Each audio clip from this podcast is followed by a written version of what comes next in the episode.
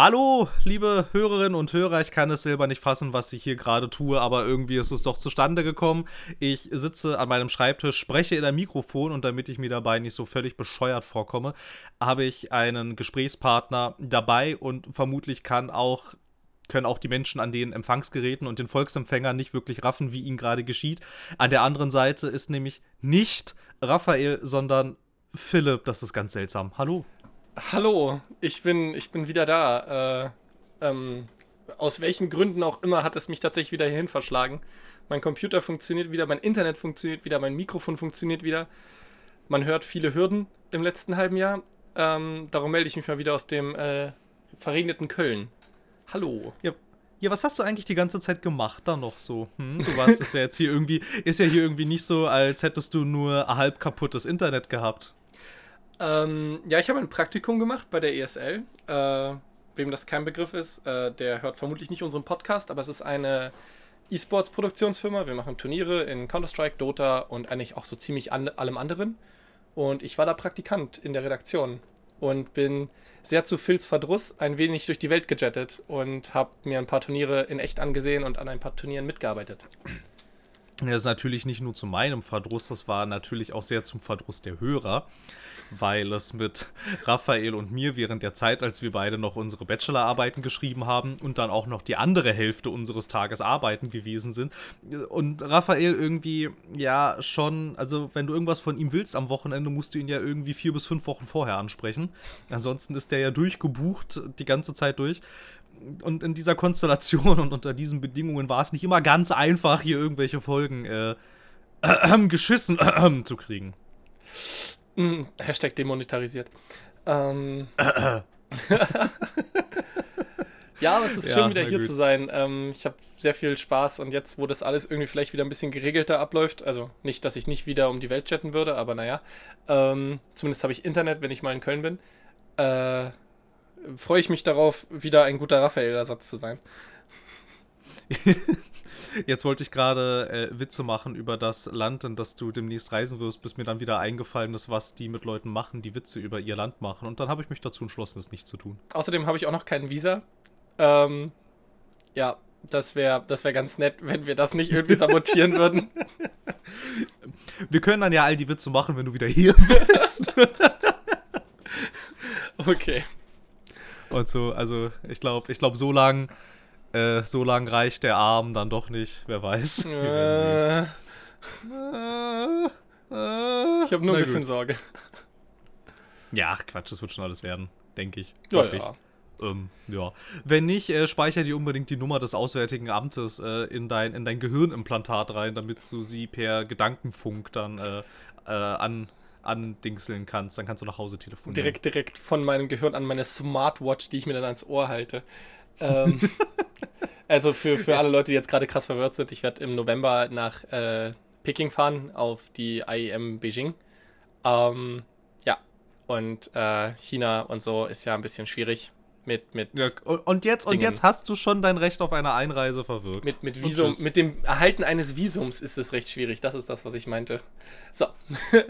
Genug was ist, was ist denn, Moment, Moment, Moment, Moment. Das, das äh, will ich jetzt aber noch fragen. Was ist, was ist, was ist daran schwierig? Also, äh, wie läuft das Ganze überhaupt ab, wenn man jetzt nach China reisen will? Ich frage auch stellvertretend für alle Leute, die sich ähnlich wie ich äh, zwar schon mal außerhalb ihres Landes befunden haben, aber tatsächlich noch nie außerhalb der Europäischen Union. Also ich muss ehrlich sagen, ähm, ich habe überhaupt keine Ahnung, weil, also ich habe mein Ester für die USA zum Beispiel, das musste ich selber machen, aber das war jetzt kein großes Problem. Äh, für China kommt demnächst irgendwer in mein Büro, sammelt meinen Pass ein, dann kriege ich den Pass irgendwie eine Woche später oder so wieder und habe ein Visum, im Idealfall. Äh, das macht bei so, uns die Firma, das macht Travel quasi, Ach, okay. weil das ist wohl doch ein recht, so ein Arbeitsvisum für China ist doch ein recht komplexes Ding, was man nicht einfach mal so mal alleine machen kann wie so ein Ester, weil Ester kann ja jeder der einen PC mit Internetzugang hat, locker flockig selber machen. Kostete so ein Visum in die USA? Es kostet doch aber auch recht viel Geld, oder? Äh, ein ESTA nicht. Ein ESTA erlaubt dir Business-Trips und Privattrips. Also Business-Trips sind quasi, ich habe jetzt kein Recht auf äh, perfekte Darstellung, aber ein Business-Trip sind quasi, wenn du von deiner Firma dahin fährst, um da was für deine Firma zu machen. Ähm, das heißt, du arbeitest dort nicht, sondern du machst da Business. Wichtiger Unterschied. Und so ein ESTA kostet tatsächlich gar nicht so viel äh, ich glaube, 10 oder 50 Euro oder so. Ich habe meins ja schon letztes Jahr gemacht, deswegen gilt es immer noch, das war kein Problem. So ein Arbeitsvisum kostet deutlich mehr. Okay, was ist der Unterschied zwischen einem Business und einem, also, also zwischen Business und Arbeit? Business würde heißen, recht, ich äh, fliege in die USA und ja. arbeite dort dann für eine Firma, die quasi in den USA ansässig ist und bleibt dann dort. So als wäre ich jetzt nicht nach Köln gezogen, sondern nach Chicago. Ähm, und Business heißt, ich arbeite hier in Deutschland für eine Firma und mache dort dann quasi nur, keine Ahnung, ein Event oder ein Meeting oder sowas. Okay, du hast jetzt beides Business gena äh, genannt. Ich glaube, mit äh, das äh, erste heißt anders. Genau, das erste wäre Work. Also wenn du. Ja, okay. Okay, du, du, du, hast jetzt nämlich, du ah, hast jetzt nämlich beide hey. dieser Arten gerade Business genannt. Oh mein Gott. Ja, ich bin kein Visum-Master, aber das ist halt der Unterschied. Das eine ist, die Firma ist in den USA ansässig, das andere ist, die Firma ist in Deutschland ansässig. Und das ist der große Unterschied. Verstehe, verstehe. Na gut, okay, aber jetzt äh, in der Tat genug, aber das wollte ich jetzt tatsächlich nochmal wissen, weil das war jetzt vielleicht doch nochmal ganz interessant. Ähm, na gut. So ein Visumantrag in China zu stellen, das nervt ja vermutlich ein bisschen. Ne? Ich bin jetzt hier der König der Überleitung. Oh mein Gott, smooth. ja, wir haben uns nämlich heute gedacht, äh, für unsere Wiedervereinigung, die ja, das wäre schon irgendwie, glaube ich, die erste gemeinsame Folge seit irgendwie äh, geraumer Zeit jetzt hier ist. Seit einem halben Jahr ungefähr. Ja, irgendwie so in dem Dreh, ne? Ja, setzen wir uns zusammen und machen das, was wir eigentlich richtig schön können und ziehen mal richtig schön vom Leder, ne? So, und zwar, und zwar soll es, soll es um Sachen gehen, die irgendwie halt nerven. An, an Spielen, um Spiele herum, aber hauptsächlich in Spielen selber. Wir hatten gestern Abend noch so ein bisschen philosophiert über so eigenartige Designentscheidungen, die irgendwie, wenn man jetzt von draußen auf das Spiel raufguckt, gar nicht so viel Sinn machen. Und ja, jetzt habe ich das schon angesprochen, dann ähm, finde ich, könnten wir damit auch gleich einsteigen. Und ich hatte da als, ähm, jetzt weil ich es auch vor kurzem mal wieder angefangen habe zu spielen und jetzt auch dabei bin, das Ganze zu beenden, als äh, Beispiel Far Cry 5 mit einem stummen Protagonisten, der stumm ist völlig ohne Grund. Und, also keine Ahnung. Ich, ich bin mir nicht ganz sicher, irgendwie, ob, ob da meine, mein, also meine Ansicht irgendwie prominent ist, aber ich finde das unglaublich nervig. Wenn du halt eigentlich eine Persönlichkeit repräsentierst in diesem, in, in dieser Spielwelt und du redest einfach nicht, selbst wenn dich NPCs, wie jetzt auch im Falle von Far Cry 5, direkt ansprechen, und dein Charakter halt einfach, also er gestikuliert nicht mal, er reagiert einfach gar nicht. Und das Geile daran ist es dann, die Leute, die mit dir dann kommunizieren wollen, die interessiert das dann auch gar nicht weiter. So dass, dann kommen da irgendwie so äh, kuriose Situationen wie, hey, Deputy, hm, du hast ja ganz schön aufs Maul gekriegt.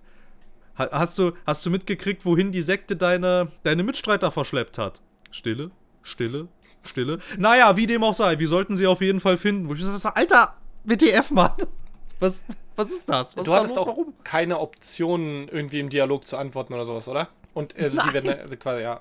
Also, Nein. keine Ahnung.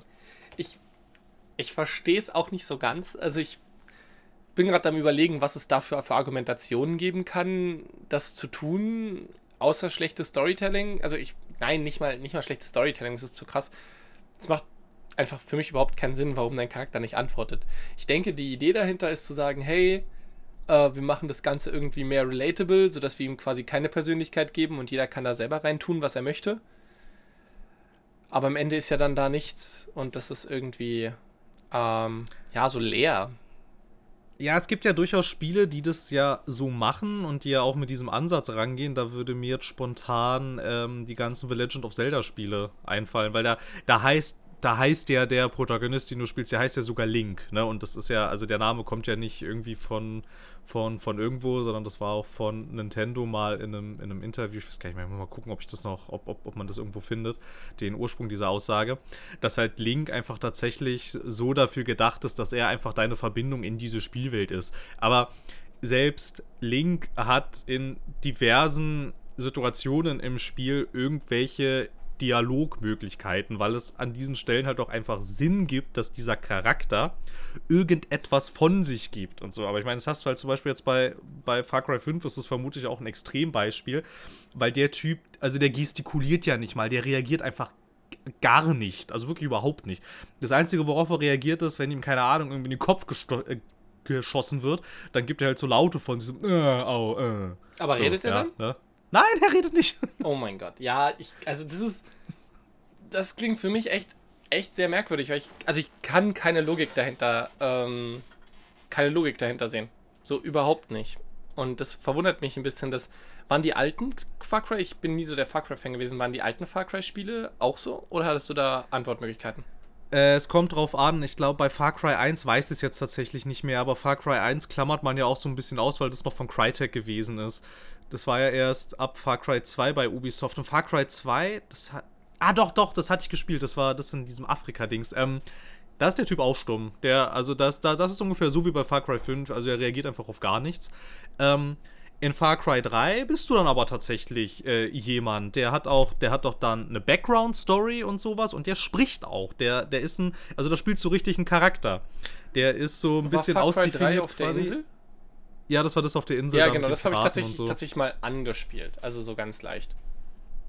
Und so, naja, und irgendwie, also, das hatte, und das finde ich wiederum hatte dann dadurch äh, ja auch mehr profitiert, als das jetzt die anderen Far Crys tun, aus diesem Zusammenspiel zwischen deiner Spielfigur und dem, und dem Antagonisten. Das war dann halt keine Einbahnstraße. Der hat dich nicht ständig zugetextet mit irgendwas, sondern dazu gab es dann auch halt immer eine, eine Gegenreaktion. Jetzt sind wir halt an dem Punkt, dass du dann in den Momenten, in dem du mit dem großen Psycho-Antagonisten konfrontiert wirst, der textet dich dann einfach zu, dann passiert irgendwas und du flüchtest. Und weil zum Beispiel in Far Cry 3 war das halt viel cooler, dass sie sich dann da auch so Schlag, also, also im, äh, halt irgendwie so einen Schlagabtausch immer geliefert haben irgendwie und, und auch, auch schon allein dadurch, dass dann deine Spielfigur in Far Cry 3 dem Antagonisten in vielen Dingen halt auch widersprochen hat und dem was entgegengesetzt hat, hat das Ganze ein bisschen interessanter gemacht, finde ich.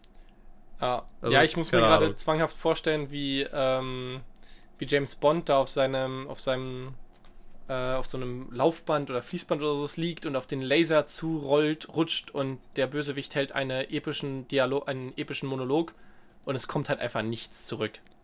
So, Ja. kein, kein dummer Kommentar, kein witty Spruch, sondern einfach nur so ein Ja, genau. genau, genau. Und das, und das Geilste ist dann, er müsste, er müsste diesen Bösewicht dann halt auch noch völlig, äh, völlig monoton anstarren und auch halt, äh, halt, halt, halt ihn einfach nur anstarren und so. Ja. Ja, das wäre das wär sehr merkwürdig. Ja, aber halt ungefähr genau so fühlt sich das an. Im Far Cry 4 war der Typ auch noch vertont und irgendwie dann. Oh, in Far Cry Primal weiß ich es tatsächlich gar nicht. Das war ja dieses komische Oh, das gab's Steinzeit-Ding. auch noch, stimmt. Das habe ich gar nicht, also das habe ich, ist bei mir völlig unterm Radar gelaufen. das war tatsächlich, ähm, also du hast schon gemerkt, dass das irgendwie so ein Lückenfüller gewesen ist und da nicht so viel Budget reingeflossen ist, aber da schon allein das Setting, das war super cool.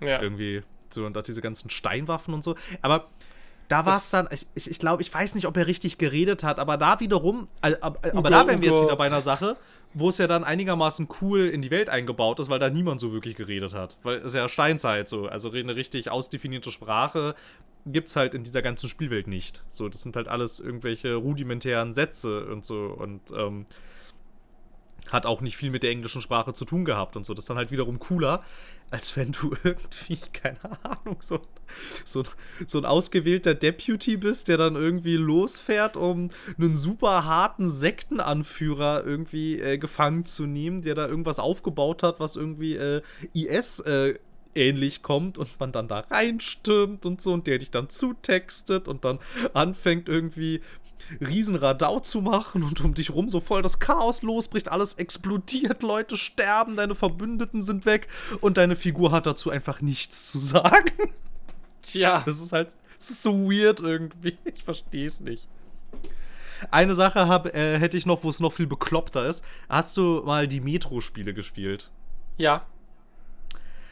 Da redest du ja auch nicht in der Spielwelt, aber weißt du, was da völlig bekloppt ist? In den, in den Ladesequenzen, da spricht Artyom, weil der liest er nämlich sein Tagebuch vor. Das heißt, sie hatten einen Sprecher für Artyom im Studio, sie haben ihn Sachen aufnehmen lassen und er redet auch, aber nicht in der Spielwelt. Stimmt. Das, da habe ich nie so drüber nachgedacht. Ja, richtig. Das macht überhaupt So keinen weird. Sinn. Ich Das meine, macht das, keine das Ahnung. Ding ist, es wäre ja auch nicht so schlimm. So ein stummen Charakter ist ja nicht per se schlimm. Aber dann, wenn man so eine Designentscheidung trifft, dann, dann baut man doch, dann kann man das doch bitte irgendwie in die, in die Story oder so einbetten. Weil ich finde es Ja. immer so blöd, wenn so Story und Design so aneinander vorbeilaufen. Dann, dann mach doch meinetwegen, ich habe jetzt keine Ahnung, wie das anfängt, aber wenn du meinst, man stürmt da irgendwie in die Kirche oder so und versucht ihn festzunehmen, dann wird man meinetwegen irgendwie von denen angegriffen und einer schießt dir halt in den Hals oder irgendwas und verletzt deine Stimmbänder und du kannst dann nicht mehr reden. Und dann hast du halt einen stummen Charakter, der auch stumm ist. Und dann macht man eben, dann macht halt der Bösewicht irgendwie zwei, dreimal Witze darüber oder sowas. Keine Ahnung. Ähm, und schon kann man dies machen, kann man sich den Sprecher sparen und man hat einfach den stummen Charakter und man hat ihn auch erklärt, story-wise. Und dann hat man diese Designentscheidung quasi eingebettet in die Story. Ich kann mir nicht vorstellen, dass das, dass das so schwierig ist. Nee, kann ich mir ehrlich gesagt auch nicht. Ich bin auch ähm, einigermaßen froh, dass das mittlerweile ja Ausnahmen sind eigentlich. So viele stumme äh, Protagonisten gibt es ja fast gar nicht mehr.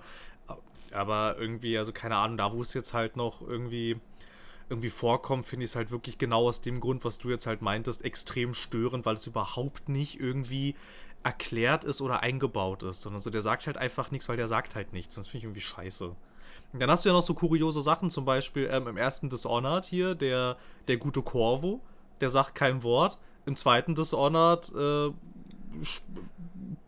labert der dir die, das ganze Spiel über alles voll. Das, das macht irgendwie alles, keine Ahnung, ich weiß nicht. Es macht halt einfach keinen Sinn irgendwie, ist irgendwie blöd. Ha, mir fällt noch eins ein, wo es auch richtig weird ist. Äh, bei Monster Hunter World. Hast du auch einen stummen Ah, da hast du Charakter. auch stumm. Geil. Ja, und das ist, ich meine, das ist halt, das bei dem Spiel geht es nicht um die Story. Die Story kriegt keinen Oscar. Die kriegt vielleicht eine goldene Himbeere, aber das war's dann auch schon. ähm, ist ein gutes Spiel, aber ist kein Story-Spiel. Und dann ist es, da ist es mir auch relativ egal. Ist es trotzdem sehr merkwürdig, wenn irgendwie der Typ dir zuprostet und sagt, hey, wir haben jetzt das große Monster besiegt, jetzt lass uns feiern. Und dann deine schweigst Reaktion du ist halt, Ich meine, immerhin nickt er gelegentlich und er hat so ein bisschen Gestik und Mimik. Das ist Mhm. schon okay. Ich meine, die Mimik siehst du das Hälfte des Spiels nicht, weil du irgendwie nach der zweiten Mission anfängst, Rüstungen zu bauen, die dein Gesicht bedecken. Ähm, geil. aber zumindest gestikuliert er ein bisschen. Das ist schon ganz okay. Ja, das ist ja immerhin irgendwas. Ich meine, ich könnte ja sogar damit leben, irgendwie, wenn sie halt wollen. Ah, ich könnte, mir- ich könnte mir vorstellen, ähm, wo das herkommen könnte, ist, dass du bei Far Cry 5 dir aussuchen kannst, was eigentlich auch wie Blödsinn ist, weil es ist ein Shooter. Kannst du dir am Anfang aussuchen, ob du eine Frau oder ein Mann bist und du kannst sogar Outfits und alles zusammenstellen, was völlig schwachsinnig ist, weil du siehst deine Spielfigur nie wieder. Nur einmal am Anfang im Charaktereditor kannst du ihn dir da zusammenklicken, Frisur und alles mögliche, äh, Gesichtsbehaarung, Narben, irgendwelche Windpockengeschichten oder sowas. ne? Das kannst du dir alles zusammenklicken. Es gibt, ähm, es gibt unglaublich viele Klamotten, die du ihm oder ihr anziehen kannst und du siehst ihn danach nie wieder. Geil. Das ist, das ist so geil. Und ähm, ich könnte mir vorstellen, ja sowieso, dass sie. keine Ahnung, auch bei Skyrim oder so. Das ist so, ich weiß nicht, ich, ich habe überhaupt keinen Charaktereditor-Fetisch. Ich finde das total langweilig. Ich klicke da meistens auf Randomize und dann ist gut.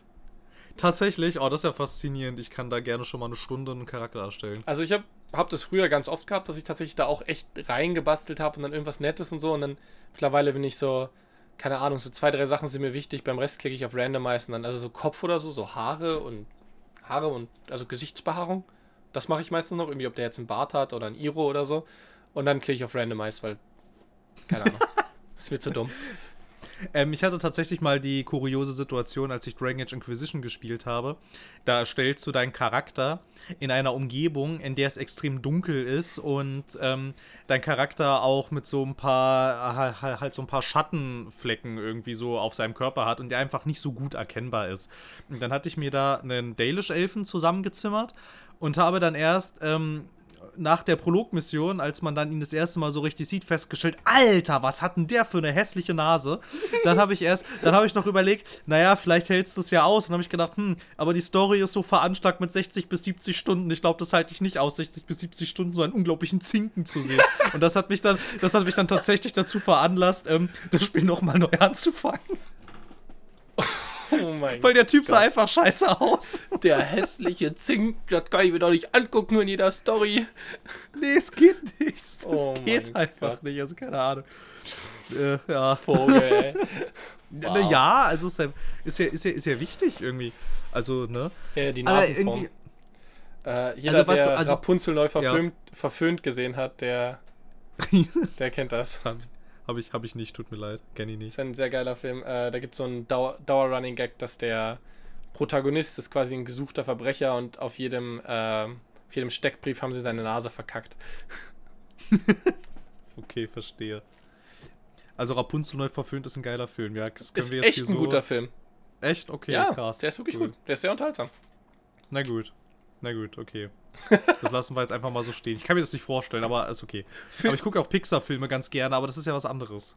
Äh, Hashtag äh, Filmpodcast, nicht mehr Games-Podcast.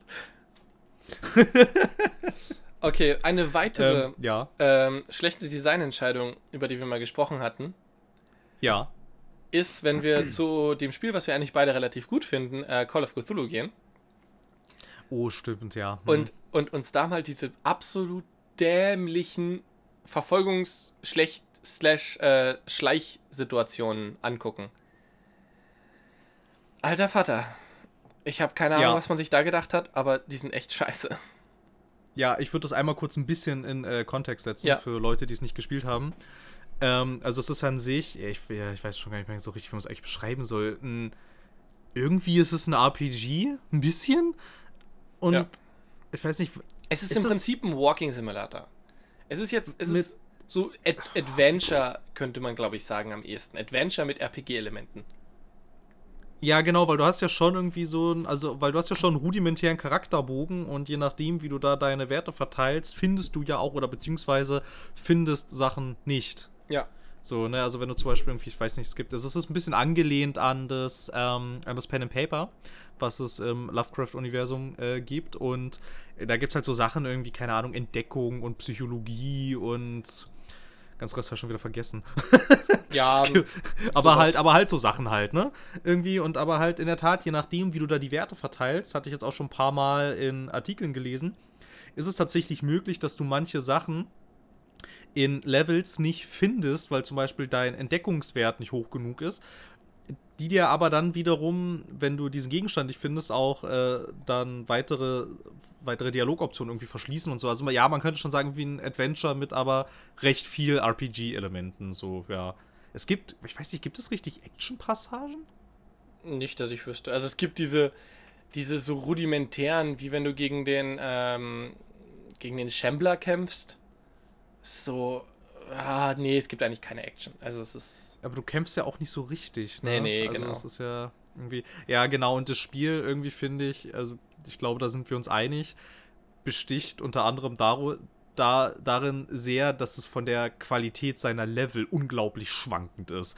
Irgendwie, es fühlt, es fühlt sich ein bisschen an wie eine Sinuskurve irgendwie. ja, so. definitiv. Weil du hast, du hast halt so zwischendurch Sachen, die halt richtig geil sind. Der Einstieg, finde ich, der ist richtig cool. Oh mein Gott, ja. So die Ja, ersten, du, ja, die erste Stunde oder die ersten so zwei Stunden von dem Spiel sind richtig gut.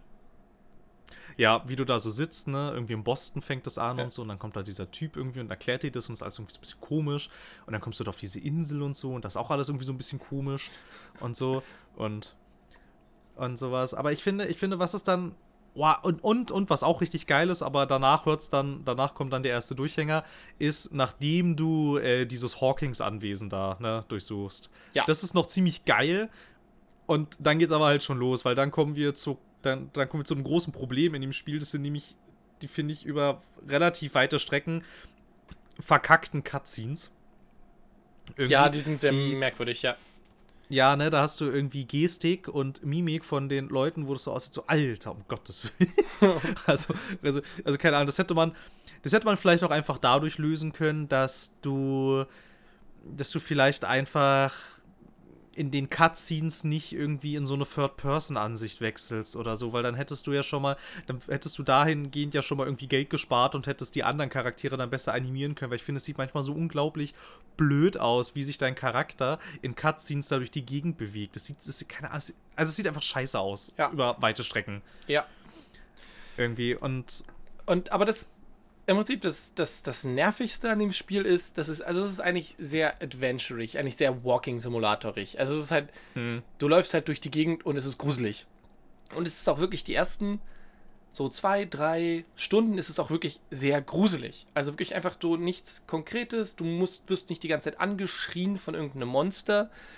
Du, äh, du hast keine, keine, nichts, was dich verfolgt. Du musst nicht wegrennen, sondern es ist einfach, einfach gruselig. Die Atmosphäre ist richtig stark und, und es ist einfach gut. Es ist einfach so wie ein Kunden, wie ein H.P. Lovecraft-Buch. Und dann wirst du in so ein Verlies geschmissen und plötzlich ist das Spiel wie Amnesia oder, ähm, na, wie heißt das andere, was ich mal vergesse?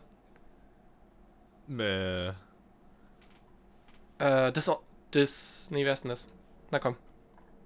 Äh, Outlast. Nicht, was du meinst. Ach, Outlast. Ach so. Das ist quasi dann Outlast, plötzlich, ja. plötzlich wie, Am- wie Amnesia oder Outlast so und du musst dich in irgendwelchen Schränken verstecken und irgendwelche Wachen laufen dir hinterher und und, und ich war so, ich habe das Spiel super gerne gespielt bis zu dem Punkt, dann war ich so, wollt ihr mich jetzt verarschen? Also A, passt die Engine überhaupt, also passt es nicht auf die Engine. Es fühlt sich total, total ruckelig und hackelig an und es ist total merkwürdig, weil du nie weißt, ob dich jetzt jemand sieht, ob dich niemand sieht. Was passiert jetzt eigentlich, wenn die mich sehen? Sterbe ich sofort oder kriege ich Schaden oder hä? Und, und das war total merkwürdig, weil das Spiel war wirklich gut. Es war wirklich super gut. So super gruselig und super angenehm zu spielen. Und plötzlich kommst du in diese nervige Situation, dass dich irgendwas verfolgt und du dich in irgendeinem Scheiß, sorry, in irgendeinem Schrank verstecken musst. und, Du kannst ruhig Scheiße sagen schon. und Okay. ey, das hat mich so frustriert, weil, weil ich diese Art von Horror total blöd finde. Dieses, du hast keine Angst vor dem, was passiert oder keine Angst in der, in der Situation, sondern du hast Angst davor, erschreckt zu werden. Und, Ja, es und nervt einfach. das nur. macht einfach total das Game kaputt. Ja, ähm, besonders, ich finde es halt auch besonders interessant, warum das da drin ist, weil es gibt, außer dass du dich ducken kannst und dann etwas langsamer dich fortbewegst, gibt es ja keinerlei Stealth-Mechaniken. So, also, ne, irgendwie, also halt gar nichts. So, es gibt irgendwie keine, keine Anzeigen irgendwie, ob dich jetzt Gegner gesehen haben und sowas und auch irgendwie so an sich. Du kannst dich zwar so ganz leicht nach links oder nach rechts gucken, aber an sich gibt es in dem Spiel halt auch einfach keine Stealth-Mechaniken, außer dass du halt theoretisch per Tastendruck schleichen kannst, aber das war's halt schon. Und es ist halt auch wirklich super undurchsichtig. Wann entdecken dich Gegner? Warum entdecken dich Gegner? Wie weit kannst du dich noch hinter so einem Ding verstecken, bis sie dich sehen? Wie ist das irgendwie mit Schatten? Kann ich mich da reinstellen? Sehen sie mich dann? Sehen sie mich dann nicht? Manche laufen ja mit Laternen rum irgendwie. Wie ist das denn da? Weil da ist mir auch schon wie mal passiert irgendwie, dass ich da so halb durch den Lichtkegel gelaufen bin, aber dann ist irgendwie nichts passiert. Andere Gegner entdecken mich irgendwie sofort in der Dunkelheit und sowas, wo ich dann auch irgendwann so total frustriert vom PC saß, einfach dachte, Mann, Alter, ich verstehe es nicht. Was wollt ihr denn hier jetzt von mir? Das macht alles keinen Sinn und so irgendwie scheiße. Ja, was hat, es ist einfach, das Gefühl ist, dass die Engine dafür nicht ausgelegt ist. Das, also das Spiel, auf dem, sorry, die Art, wie es programmiert ist, ist nicht auf so eine Art von Spiel ausgelegt. Und, und Nee, ganz ehrlich, auch als ich dann da in diesem, in diesem, in diesem unterirdischen Gewölbe da war, in diesem Verlies von so einer komischen Nervenheilanstalt, weil es ist ein Horrorspiel, hey, natürlich muss es irgendeine Psychiatrie sein. Wobei, da, da müssen wir fairerweise, ähm, äh, fairerweise äh, die Lovecraft-Art, Geschichten zu erzählen, verteidigen, weil, wenn man jetzt sagt, das ist ein Klischee, der hat sich diese Klischees ausgedacht. Oh ja, absolut. Also, absolut. Aber auf jeden Fall ist man dann da unten und ey, das hätte völlig gereicht, wenn ich da einfach diese, diese Gänge laufe und ich hätte mich zu Tode gegruselt. Das wäre viel schlimmer gewesen als diese blöden Wachen. Diese auch total. Man, also, ich kann das Spiel ein bisschen spoilern, oder? Äh, ist jetzt nicht so weiter schlimm. Ja, ich Ja. denke, ich denke schon. Ähm, also wir sagen jetzt einfach mal hier so, also keine Ahnung, so, so kleinere Spoiler, finde ich. Das, das Ja. sollte das Boot abkönnen, wie man so schon sagt. Ja, das Spiel ist ja auch schon relativ alt. Also, du wirst quasi von diesem Kult überrascht und plötzlich triffst du diesen Kult und die haben alle irgendwie Tentakel im Gesicht und, und du schießt dem irgendwie fünfmal in die Brust und der überlebt es. Und, und du denkst dir schon so, wa, wa, was geht jetzt los? Also, es ist so eine Cutscene, wo du ihm in die Brust schießt. Und, Ja. Und du bist total verwirrt und dann wachst du in, diesem, in dieser Nervenheilanstalt auf und, und es ist einfach nur, einfach nur komisch, weil du hast diese komischen Monster gehabt und dann hast du plötzlich irgendwelche Wachen. So ganz menschliche Wachen. Und es ist halt überhaupt nicht, also die Wachen sind einfach echt nicht gruselig, sondern die Wachen sind halt einfach nur nervig. Und manchmal erschreckst du dich, wenn irgendeiner über, um die Ecke kommt. Ähm, ja, genau, ja. Ja, ähm. Ich hätte es, glaube ich, ich, also bei solchen Sachen würde ich, glaube ich, auch so ganz allgemein eher sagen, dann mach halt lieber weniger, ne? Und mach dann irgendwie das. Also ich meine, für solche, in diese ganzen Schleichpassagen, da sind ja auch sicher Ressourcen reingeflossen, weil dafür, dass da keine Ressourcen reingeflossen sind, sind ganz schön viele davon drin, leider. Ja. Und dann würde ich, glaube ich, eher sagen, irgendwie, keine Ahnung, es muss doch eigentlich eigentlich ja auch schon im Produktionsprozess, ne, wenn du auch so eine vernünftige QA-Abteilung hast und die das auch wirklich alles testet muss da eigentlich auffallen, dass das keinen Spaß macht, das zu spielen. Und ich finde, dann sollte man sowohl als Publisher als auch als Entwickler sagen können, okay, wir kriegen das jetzt hier mit unserem Budget und mit unserer Expertise nicht hin, also lassen wir das einfach und bauen die Sachen, von denen äh, die QA-Leute sagen, dass sie cool sind, bauen wir weiter aus. Ich meine, es wäre viel geiler gewesen, wenn das Spiel vielleicht irgendwie nicht, nicht irgendwie so ein Adventure, Stealth, RPG-Mischmasch gewesen wäre, sondern wenn du vielleicht diese ganzen Stealth-Sachen rausgelassen hättest, bis vielleicht von mir aus irgendwie ein Level oder so, wenn es reingepasst hätte, aber dann hätte man das auch richtig ordentlich polischen können und hätte dann nicht überall vereinzelt diese, also sorry, aber völlig misslungenen Versatzstücke von dieser Stealth-Mechanik, die halt auch irgendwie so sich so anfühlt, als wäre die irgendwie am Ende schnell nochmal da, reinge, da reingestopft, weil es, also es sieht halt nicht so aus, als sei da, als sei da viel, viel irgendwie Expertise reingeflossen. Das wirkt extrem stümperhaft. Und dann frage ich mich ehrlich gesagt, wieso es drin ist. Also was das soll. Irgendwie, keine Ahnung. Ja, weil hätte man, hätte man diese, also ist jetzt wieder so, ich versuche mal einen Vorschlag zu bringen. Man hätte einfach, man hätte quasi einfach die Wachen rausstreichen können aus diesen Situationen oder diese Verfolger rausstreichen können. Dafür meinetwegen irgendwie ein paar, paar Prozent mehr investieren in irgendwie eine Atmosphäre und vielleicht noch irgend, irgendwelche gruselige Musik oder so. Keine Ahnung. Und, und es hätte das Spiel einfach allgemein besser gemacht. Und ja, wenn man sich auf das konzentriert hätte, was es sein will, weil es will kein Stealth-Game sein. Also, ja, nein, will es nicht. Das behaupte ich jetzt einfach mal. Es will ein Cthulhu-Gruselspiel sein. Kein, kein, kein Verfolgungshorror, sondern ein Gruselspiel. Ja, ich glaube auch, es wollte noch nicht mal wirklich ein Horror-Game sein, ne? Ja, sondern genau. eher so in diese, in diese Gruselgeschichte. Weil, weil halt diese Passagen, die in dem Spiel sind, die sind wirklich gut. So, ne? Das macht halt, also, ist mir gerade jetzt auch noch mal so in den, in, den, äh, in, in den Kopf gekommen. Es gibt eine Szene, die ist, glaube ich, relativ mittig ungefähr. Da suchst du so ein Antiquariat auf. Und das ist mega atmosphärisch, ne? Weil dann irgendwie klopfst du da an und dann irgendwie macht die keiner auf dann macht er die Tür auf, irgendwie, und dann gehst du da so rein und so und das Licht ist irgendwie so ein bisschen gedimmt irgendwie und da stehen, also keine Ahnung, die ganzen, die ganzen Regale sind halt voll mit, mit Büchern, die irgendwelche äh, komischen Kulte und Riten und sowas beschreiben irgendwie und die ganze Einrichtung, das sieht halt auch alles so ein bisschen, so ein bisschen eigenartig aus und so und ich stand da halt dann drin habe mich das erste Mal so ein bisschen umgeguckt und hatte dann halt auch so gleich das Gefühl, irgendwie, ich kann jetzt nicht so ganz genau den Finger drauflegen, aber ich möchte hier bitte möglichst schnell wieder rausgehen. Das ist, das ist mir irgendwie unheimlich hier. Ja, und da gab es so eine Ecke Moment ganz hinten, wo du hin wieder rein musstest, die irgendwie so ganz dunkel war. Ja. Das war einfach voll, ja. voll gut. Das war so dieses, dieses kindliche Angst vor der Dunkelheit, aber das hat total gut funktioniert. Nur in dieser einen Ecke von dem Ding. Der Rest war gut beleuchtet und diese eine Ecke war so, du musstest immer wieder so rein für die, musstest irgendwelche Hinweise suchen und das war jedes Mal so, äh, will nicht. Hallo, ist da jemand? Ich meine, ich bin zwar zwei Meter großer Privatdetektivschrank, aber hallo, ist da jemand? Und das war, das ja. hat das Spiel richtig gut gemacht. Und wie gesagt, so, konzentriert euch auf das, was ihr wollt und was rauskommen soll und macht nicht irgendwie so jeden Schmarrn rein vielleicht.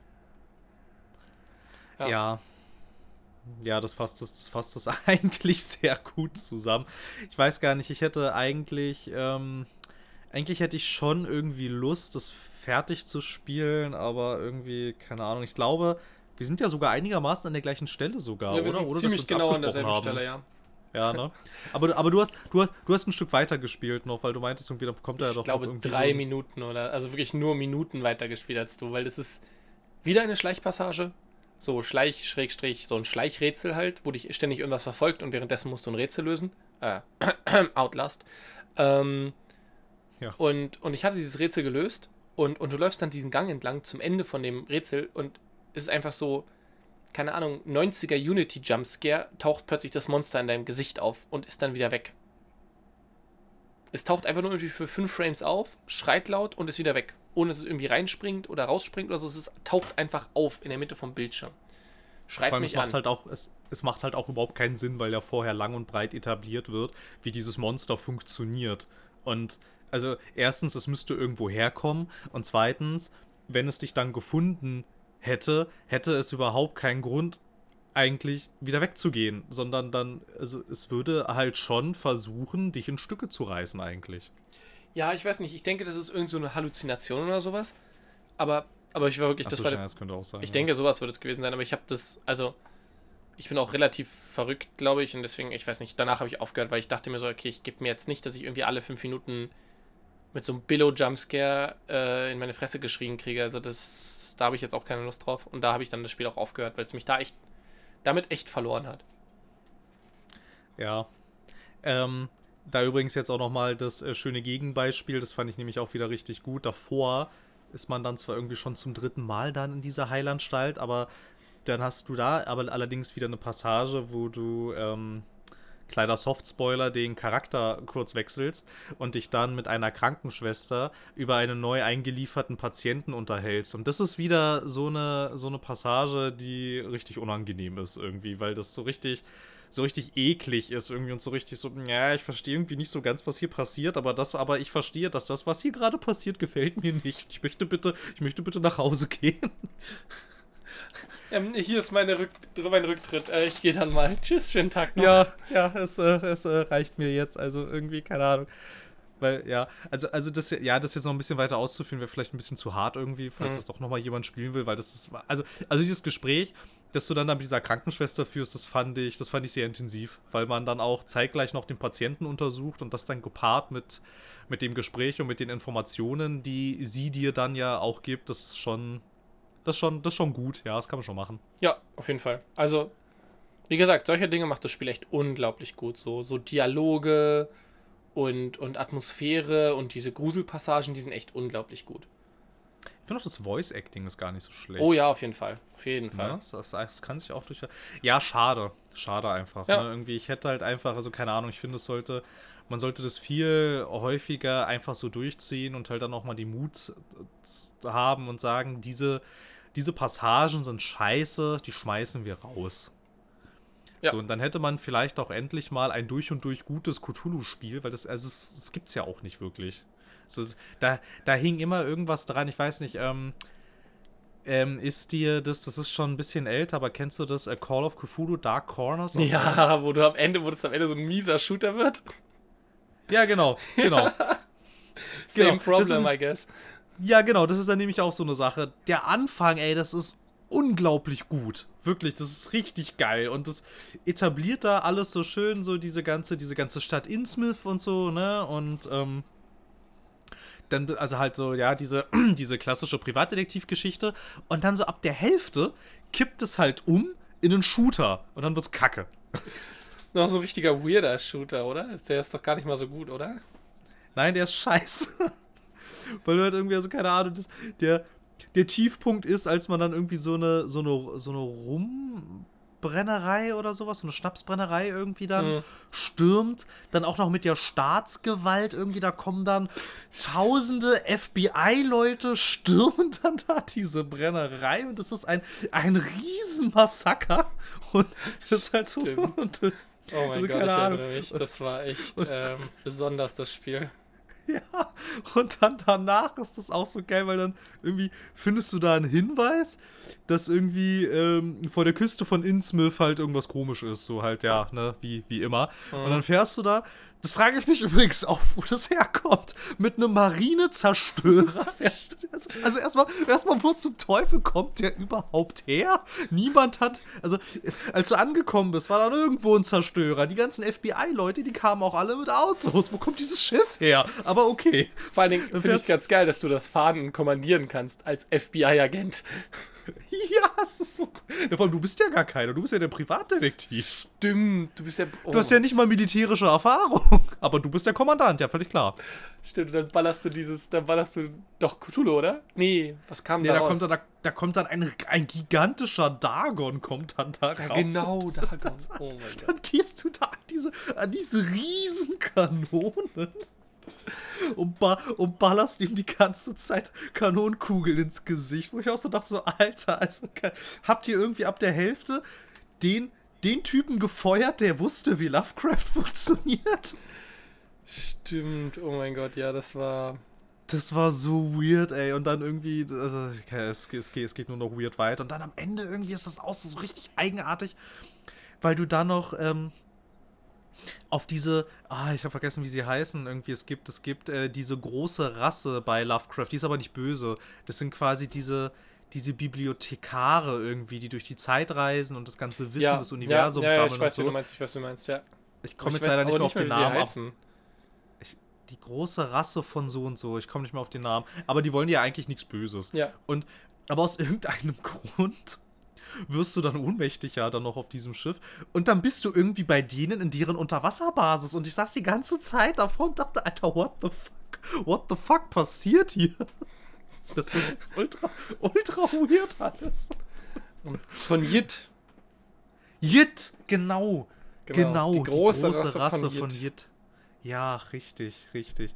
Naja, und das Ende vom Lied ist dann, wie du dann auch aus irgendwie, keine Ahnung, dann warst du in deiner, in deiner Psychiatriezelle auf und erhängst dich und dann ist der Abspann und ich saß echt davor und dachte so, was? Das war Was das ist Ende? geschehen? Ja, Ende das erinnere ich mich gar nicht mehr. Oh mein Gott. Ja. Ja, du bist dann da bei der großen Rasse von Yeti, die irgendwas sagt mit Dagon ist böse und du musst die ganze Stadt in Schutt und Asche legen. Das machst du dann auch noch, dann drehst du mit dem Kreuzer und zerbombst Innsmouth. Also, wohlgemerkt, alles mit den FBI-Leuten, ne, an Bord. Die, die alle tun, was du ihnen sagst.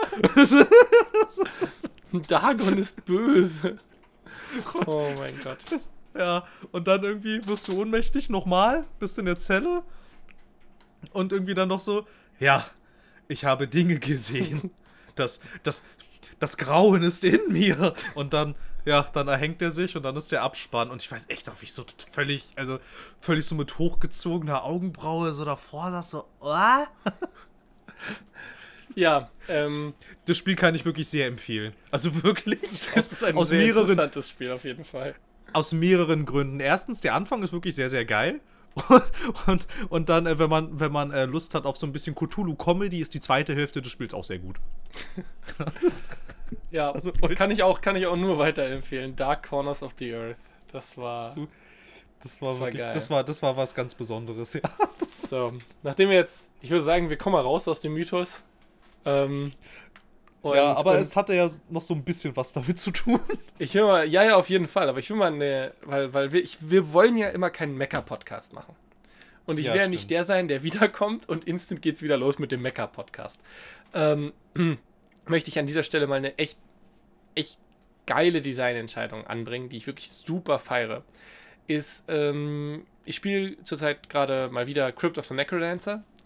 Und es ist ein sehr geiles Spiel. Wer es nicht kennt, es ist ein Dungeon Crawler ähm, wo du quasi halt mit Feldern das hast, also so ein quasi mit quadratischen Feldern du kannst dich nur von Feld zu Feld bewegen. Und der Witz an dem Spiel ist, dass du dich nur auf den Beat von der Musik im Hintergrund bewegen kannst. Und das ist sehr cool, es macht sehr viel Spaß, es ist extrem schwer und es hat eine unglaublich gute Designentscheidung.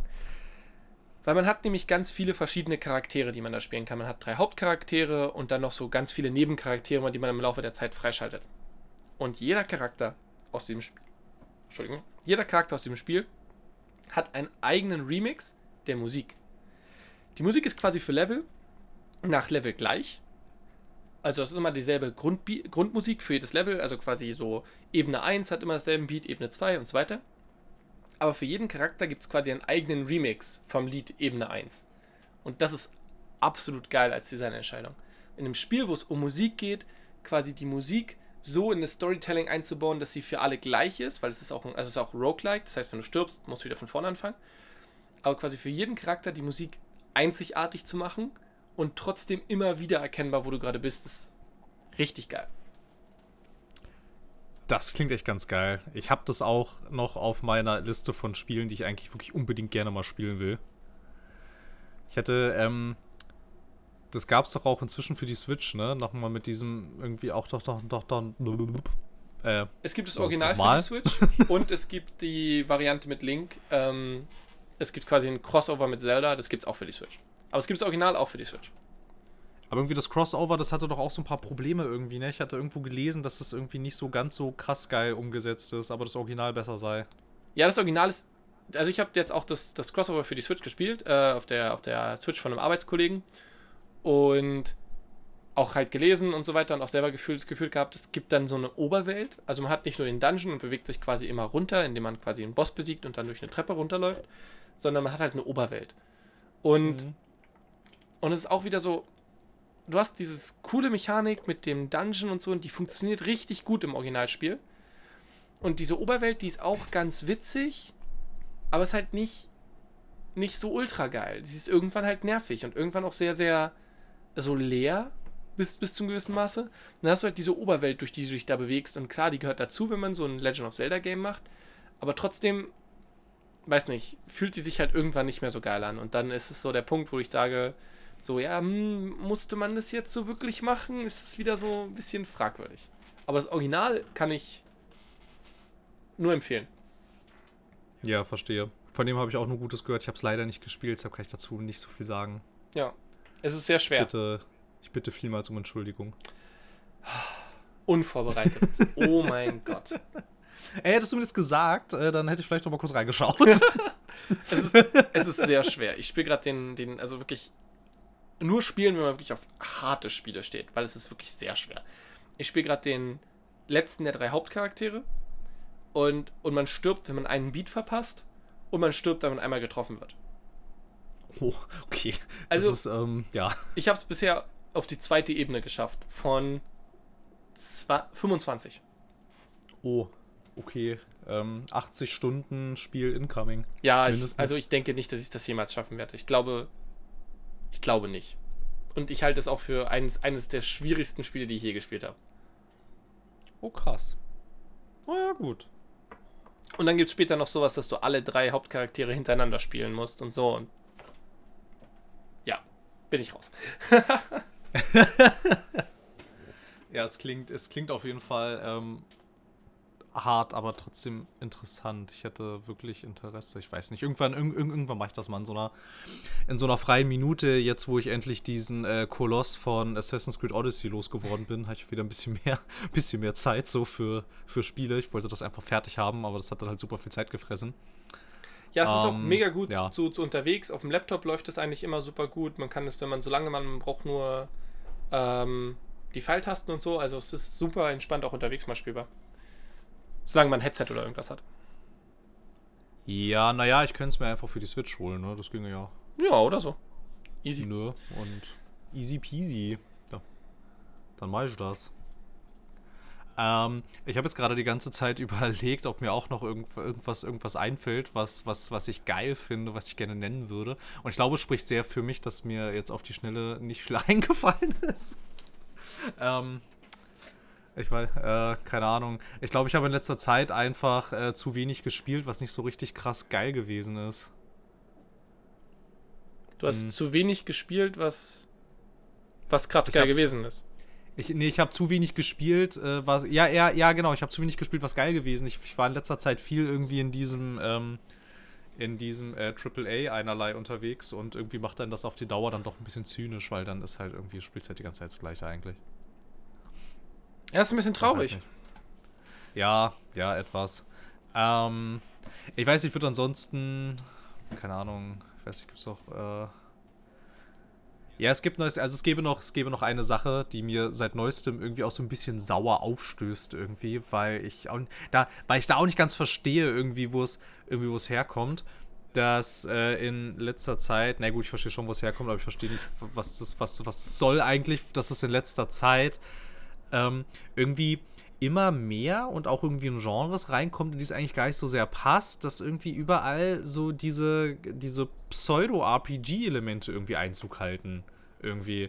Ja, dass du dann irgendwie so eine so kuriose Situationen hast. So zum Beispiel, jetzt, das hatte ich heute angespielt ein bisschen, das Wolfenstein Youngblood, wo es irgendwie völlig deplatziert wirkt, dass die Gegner ein Level haben und, eine, und einen Lebensbalken und irgendwie, je nachdem, wie du dann deine Waffe aufgelevelt und geupgradet hast, kannst du sie leichter töten oder schwerer irgendwie und du levelst auch und es gibt irgendwie Loot und Skills und äh, keine Ahnung, also bei Assassin's Creed Odyssey oder Origins hat es ja noch so einigermaßen da so reingepasst, aber jetzt irgendwie, ich weiß nicht, bei so einem bei so einem Shooter wie Wolfenstein, ich, ich finde, es passt überhaupt nicht dahin irgendwie.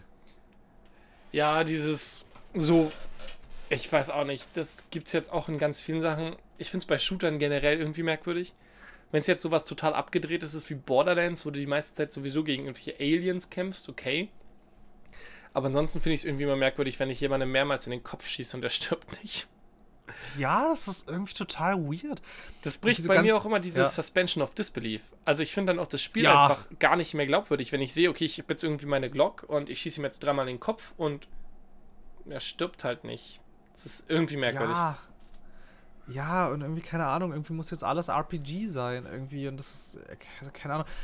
Irgendwie das, wo es ja auch schon so ein bisschen absurd war, war dann beim ersten The Division irgendwie. Da mochte ich das auch schon nicht so sehr, weil da war es auch eine Spur zu hart irgendwie. Ich meine, klar, das will so ein bisschen in diese, in diese MMO-artige Richtung gehen, aber irgendwie war das da auch so strange, wenn du da irgendwie so Straßengangster hattest und du da irgendwie hunderte Magazine in die versenkt hast und die halt einfach nicht umgefallen sind. Und das halt, aber halt ansonsten ja das ganze Setting an sich ja sehr realistisch anmutet irgendwie. Ja, und du kommst, du kommst dann da an mit deinem voll aufgemotzten M4, schießt mir wie dreimal in den Kopf und er fällt nicht um und du denkst dir so, Big Yikes, was ist denn das jetzt?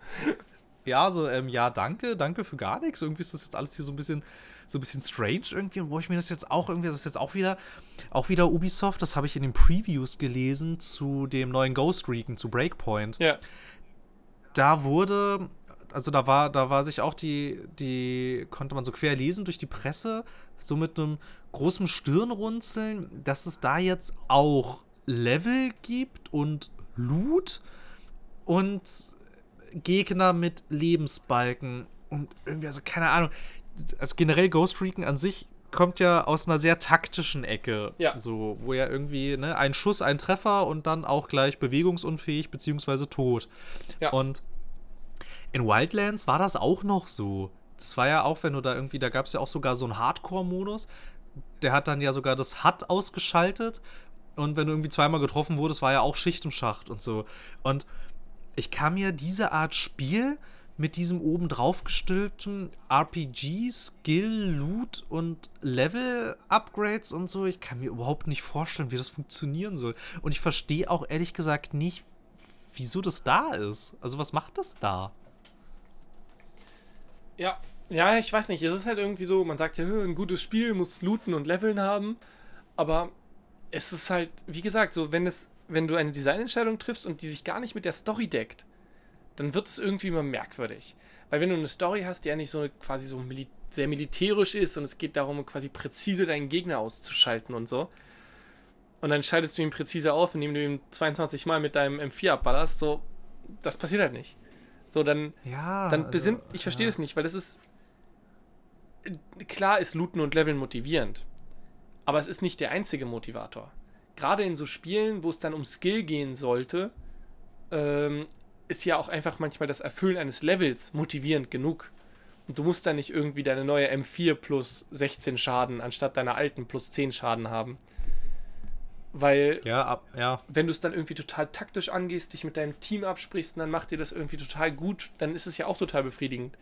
Du brauchst ja keine, keine Loot-Drops. Nein, absolut nicht. Ich habe auch, ähm, ich weiß nicht, hattest du Wildlands gespielt? Ähm, nee, Wildlands hatte ich nicht gespielt ich fand das unglaublich geil, wenn du dir da selber dann so die Vorgabe gesetzt hast, nicht entdeckt zu werden auf einer Mission und du dann da stellenweise so Basen infiltrieren musstest und sowas. War das mega cool mit all den Gadgets, die dieses Spiel so zur Verfügung stellt da dein Missionsziel zu erreichen, ohne dass jemand gemerkt hat, dass du da gewesen bist. Das war mega geil. Mhm. Aber das impliziert halt auch, dass du dann nicht so, wie sie es ja jetzt auch bei Assassin's Creed haben, wenn du irgendwie so einen Stealth-Kill machst, dass der Typ dann halt auch irgendwie ausgeschaltet ist. Aber das funktioniert ja dann schon alles nicht mehr. Wenn das nicht mehr ähm, davon abhängt, ob du ihn jetzt von hinten mit einem Stealth-Kill überrascht, sondern irgendwie davon, ob jetzt der, der Stärkewert von deinem Special-Ops-Typ äh, höher ist als der von dem äh, 0815 Soldaten, der da steht. Und ich weiß nicht, also ich könnte mir vorstellen, wenn die das, wenn es tatsächlich dann so im Breakpoint funktioniert, dass das Spiel ganz schön auf die, auf, auf die Schnauze fällt damit.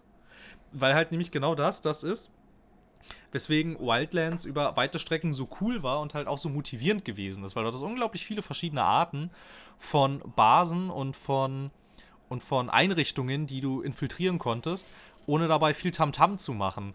Und wenn das jetzt aber rauskommt, haben sie das einzige entfernt, was richtig geil gewesen ist. Und ich, dann sehe ich ehrlich gesagt nicht, wie dieses Spiel dann überleben kann. Und dann verstehe ich es umgekehrt wieder nicht, warum sie das überhaupt machen. Weil Division erfolgreich ist. Ja, aber, warum, aber ja warum willst du dir denn in-house auch noch selber Konkurrenz machen? Das verstehe ich auch nicht. Ja, aber das ist ja, also, dass Entwicklerstudios in letzter Zeit immer genau das machen, was jetzt früher schon mal funktioniert hat, ist ja nichts Neues. Und das ja, ist, einfach, ist nur, ja einfach nur The Division nachmachen. Und dann vielleicht hoffen, dass man da quasi so den noch ein paar Leute abkriegt, die irgendwie Ghost Recon früher nur gespielt haben und jetzt sich das deswegen kaufen. Und ja.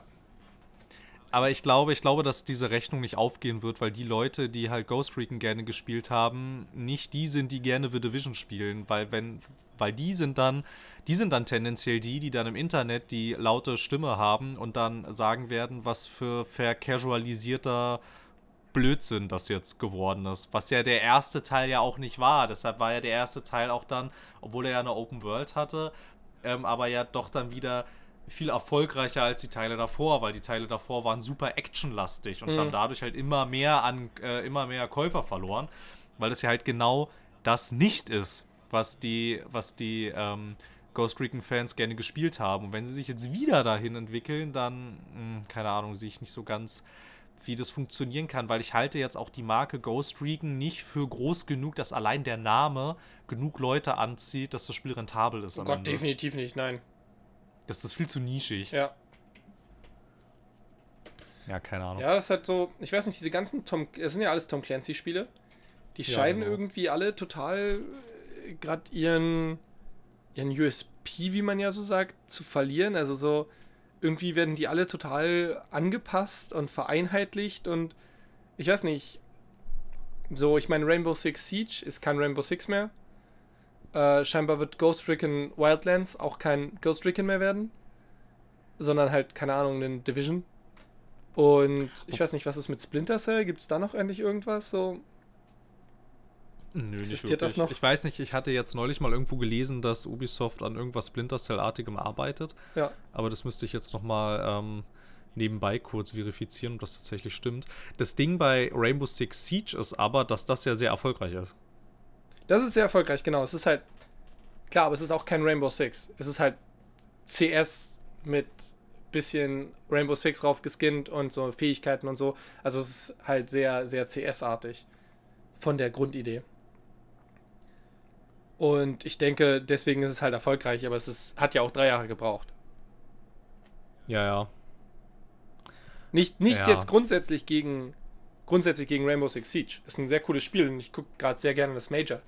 Aber, aber, aber es geht halt dieses, es geht es halt ja. verloren. Es geht halt dieses, diese Einzigartigkeit dieser Spiele verloren, weil ein altes Rainbow Six, so, keine Ahnung, Vegas oder so, die waren echt geil. Die haben auch Spaß gemacht, weil die halt so ein ganz distinktives Gameplay hatten. Und das hat keinen Looten und Leveln gebraucht und das war trotzdem nice. Und genauso Ghost Recon, ich glaube, also das war, hatte auch diese, hey, du hast dein Team da befehligt und so und das war mega cool und das war gut, weil es Spaß gemacht hat, das Spiel durchzuspielen. Nicht, weil du irgendwelche blöden, ich muss dich jetzt als Spieler total motivieren, Mechaniken hattest. Naja, weil es an sich ja schon motivierend genug war, weil es einfach geil gewesen ist, äh, dieses Spiel zu spielen. So, ohne dass da jetzt irgendwelche, ohne dass du da dich jetzt dazu genötigt gefühlt hast, äh, ständig irgendwelche Zahlenwerte nach oben zu treiben. Ja, genau.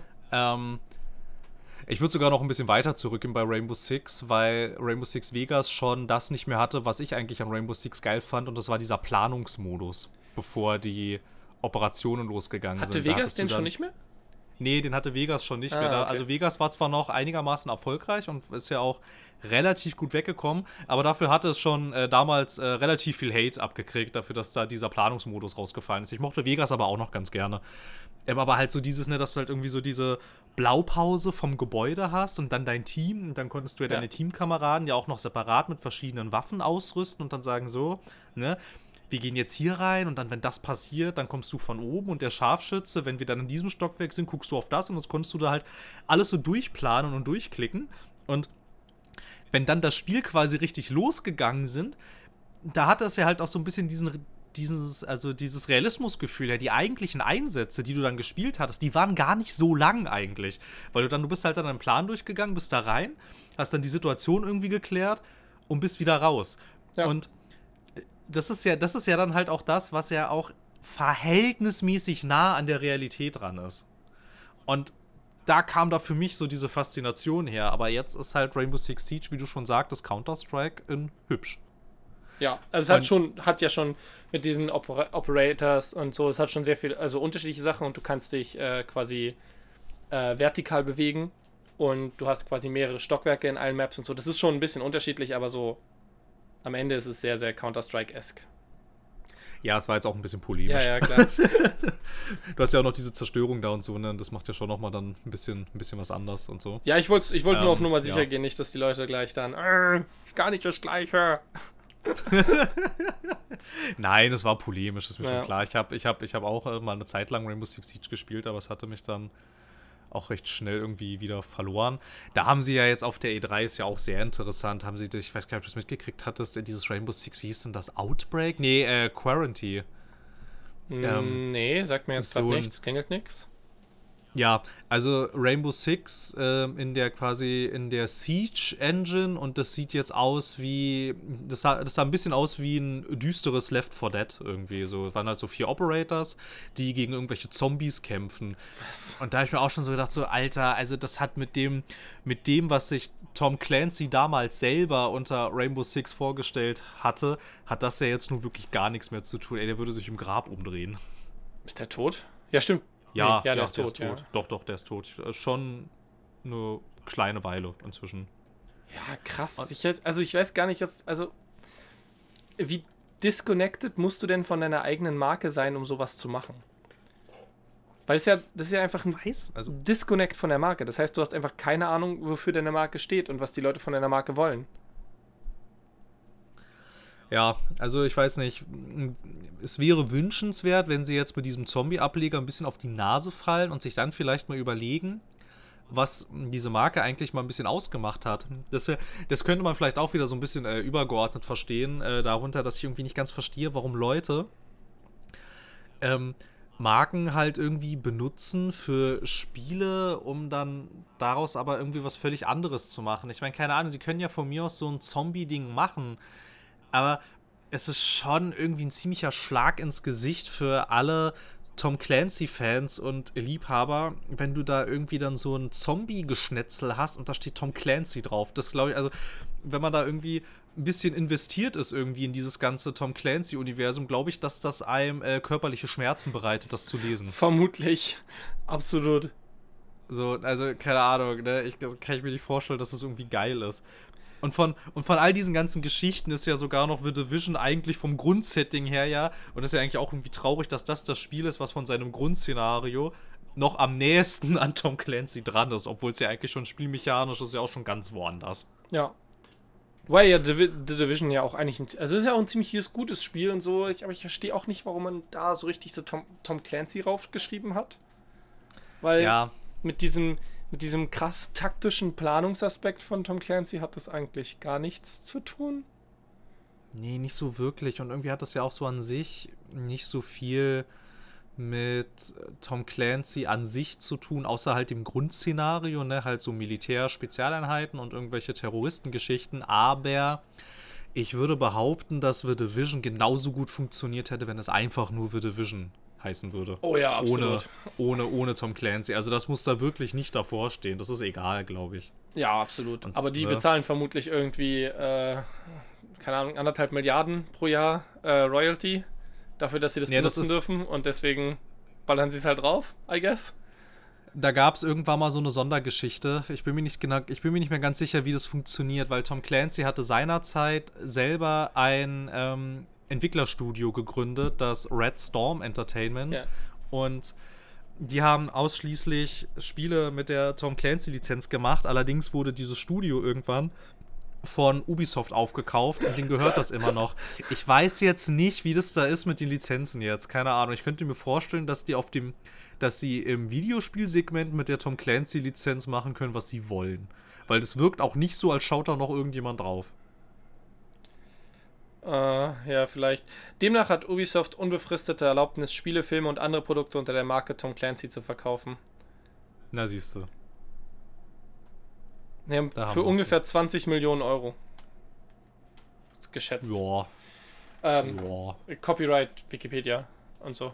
Ähm, ja, aber irgendwie sowas so, äh, irgendwie so, also mir war aber halt irgendwie so, ne? Ja, ja. das ja auch, ne, weil dieses Red Storm ja inzwischen auch zu Ubisoft gehört und sowas und. Genau, sie haben erst Red Storm gekauft und dann kurz darauf die, die man Namensrechte. Ach so, okay. Es ist, ja. Ich. Ja, ich verstehe es trotzdem nicht. Das ist eine andere Diskussion, dieses, dass man ähm, neue Spielkonzepte immer in irgendwie äh, etablierte Marken reinballern muss. Kann ich wenig bis gar nicht verstehen, aber naja. Ja, vor allem, weil ja auch der Branche an sich, besonders der AAA-Branche, ja immer so kreativer Stillstand irgendwie vorgeworfen wird. Und du könntest dem ja allein schon dadurch begegnen, wenn du jetzt als Ubisoft zum Beispiel so ein The Division einfach The Division genannt hättest, weil dann wäre da schon gleich so dieses Gefühl mitgekommen, also auch wenn es ja sonst sich an sehr etablierten Systemen bedient, aber dann wäre trotzdem so ein bisschen dieses Gefühl von was eigenem und einer eigenen neuen Marke irgendwie entstanden. Aber irgendwie, ich weiß nicht. Und dann ich hätte glaube, man ja meinetwegen da auch Spin-offs zum Beispiel reinmachen können mit, keine Ahnung, irgendwas. Hey, ich kletter irgendwo lang und mache irgendwie so einen, keine Ahnung, so Assassin's Creed-like irgendwie in äh, Boston oder sowas und bin da jetzt quasi einer der Überlebenden, nachdem die Plague, Plague dahin übersprungen hat oder so. Weißt du, da kann man ja ganz viel mitmachen. Mhm. Und dann kann man ja damit eine neue Marke aufbauen, was ja auch dann völlig okay ist. Aber ich verstehe mal nicht, warum man so dafür dann so krass etablierte Marken benutzen muss, zumal das ja auch gar nichts damit miteinander zu tun hat. Das ist weird. Ja, das, ja. Ja, das verstehe ich irgendwie auch nicht so ganz, weil ich habe, weil, weil da habe ich auch immer so ein bisschen das Gefühl, da müsste man vielleicht wirklich mal irgendwie ähm, irgendwie marktforschungsmäßig vermutlich mal so ein Institut beauftragen, ob sich das tatsächlich rentiert, weil ich so ähm, an sich, wenn man jetzt halt einfach mal so die Berichterstattung verfolgt und sich mal so Stimmungsbilder irgendwie so auf Reddit und Facebook oder sowas ein bisschen einfängt, schwingt da immer so ein bisschen das Gefühl mit, dass die Leute oder also besonders halt auch die Fans gar, also nicht so wirklich begeistert sind, wenn Produkte unter dieser Marke erscheinen, die aber halt mit ihrer liebgewonnenen Marke wirklich so gar nichts mehr zu tun haben. Ja. Das wird ja eigentlich nicht entsprechend gutiert. Das könnte jetzt halt bei dieser Tom Clancy-Geschichte noch sein, weil das die Spiele an sich ja durchaus was taugen, dass da halt irgendwie der Aufschrei nicht groß genug ist. Aber ansonsten, keine Ahnung, kann ich es auch nicht so ganz nachvollziehen, warum man das eigentlich gefühlt ständig macht. Irgendwie, ja. keine Ahnung. Ja, ist ja so wie zum Beispiel, ähm, zum Beispiel äh, auch mit, mit Mass Effect Andromeda und so. Schwierig. Ja. ja. Ja, da haben sie ja äh, den Markennamen eines ganzen Studios äh, ruiniert.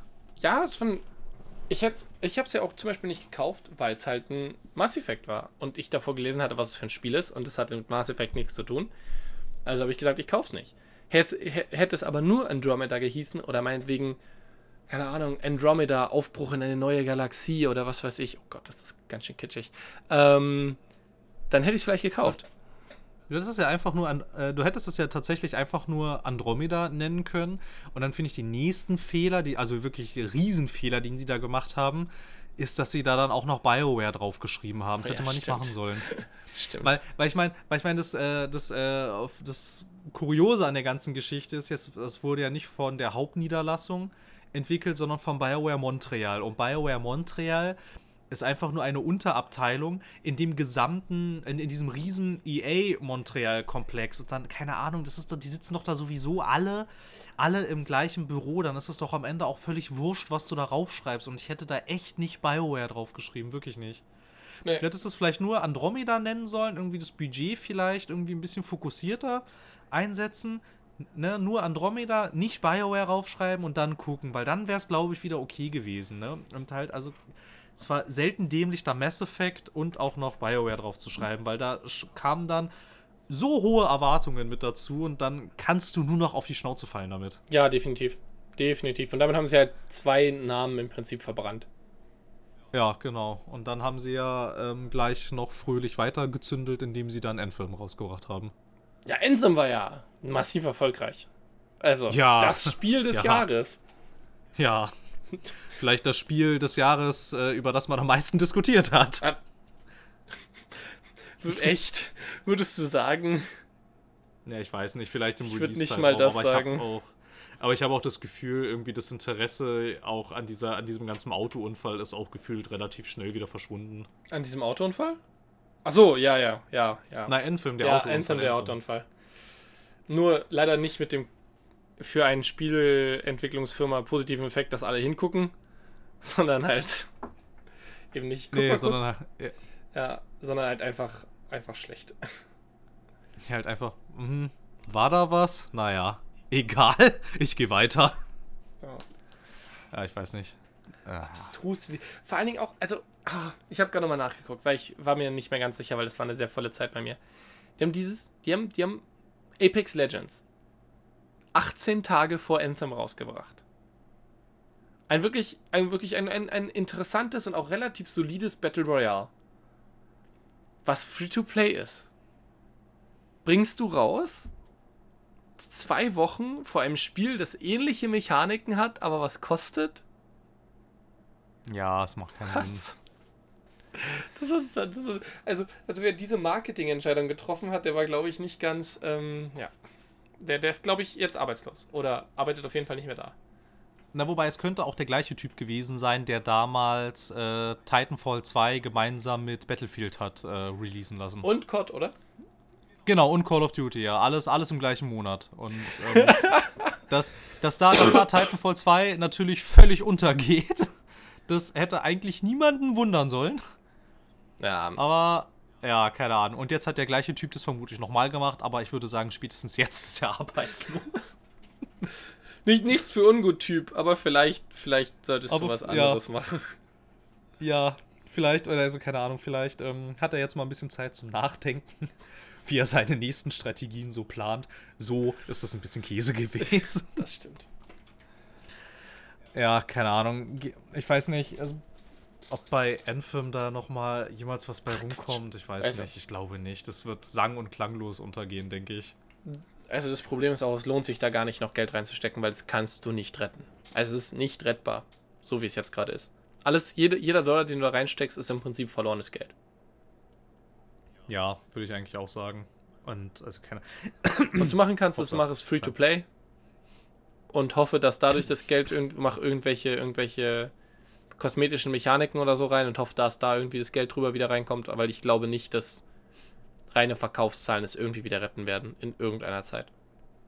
Nein, nein, nein, nein, nein. Das denke ich auch nicht. Ähm, ist ein bisschen schade um das Studio, aber mittlerweile, keine Ahnung. Also, ich, äh, das ist also so traurig das ist, aber ich bin mittlerweile echt an dem Punkt, an dem ich sagen würde, ja, ja, da mach BioWare halt dicht. Ist mir inzwischen egal, wirklich. Ja, ja, leider, leider. Ist mir inzwischen egal. Sollen sie mal, also ist mir nicht egal um die Arbeitsplätze, ne, das ist natürlich scheiße, aber ich bin mir sicher, dass die, ich meine, die haben ja genug Niederlassungen da in Kanada, die werden da schon irgendwo unterkommen. Ja, Aber halt irgendwie, aber ich meine, keine Ahnung, wenn jetzt irgendwie EA sagen würde, ja, sie, sie lösen sich da jetzt vom BioWare und verwenden den Namen nicht mehr und sowas und gibt dann keine Spiele mehr vom BioWare, ich glaube, keine Ahnung. dann hätten wir wenigstens einen Grund, eine BioWare-Abgesangsfolge zu machen, wie wir es damals für Telltale gemacht haben. Ja, stimmt, stimmt. Wobei, das könnte man ja eigentlich jetzt auch schon machen. Ich glaube, da kommt nichts mehr. Aber man sagt doch, Totgesagte legen, leben länger, also vielleicht sollten wir es machen, nur damit BioWare dann wieder rauskommt. Ja, ich weiß nicht. Ich, ähm, was ich mir vielleicht noch vorstellen könnte, das wäre vielleicht gar nicht, das wäre vielleicht ganz gut. Irgendwie, vielleicht schaffen sie es ja, sich äh, von EA unabhängig zu machen, wie das Bungie damals gemacht hatte mit Microsoft. Aber ich glaube nicht, dass, also da sitzt EA halt am deutlich längerem Hebel. Ich glaube nicht, dass sowas realistisch ist, ehrlich gesagt. Ja, nein, nein, glaube ich auch nicht.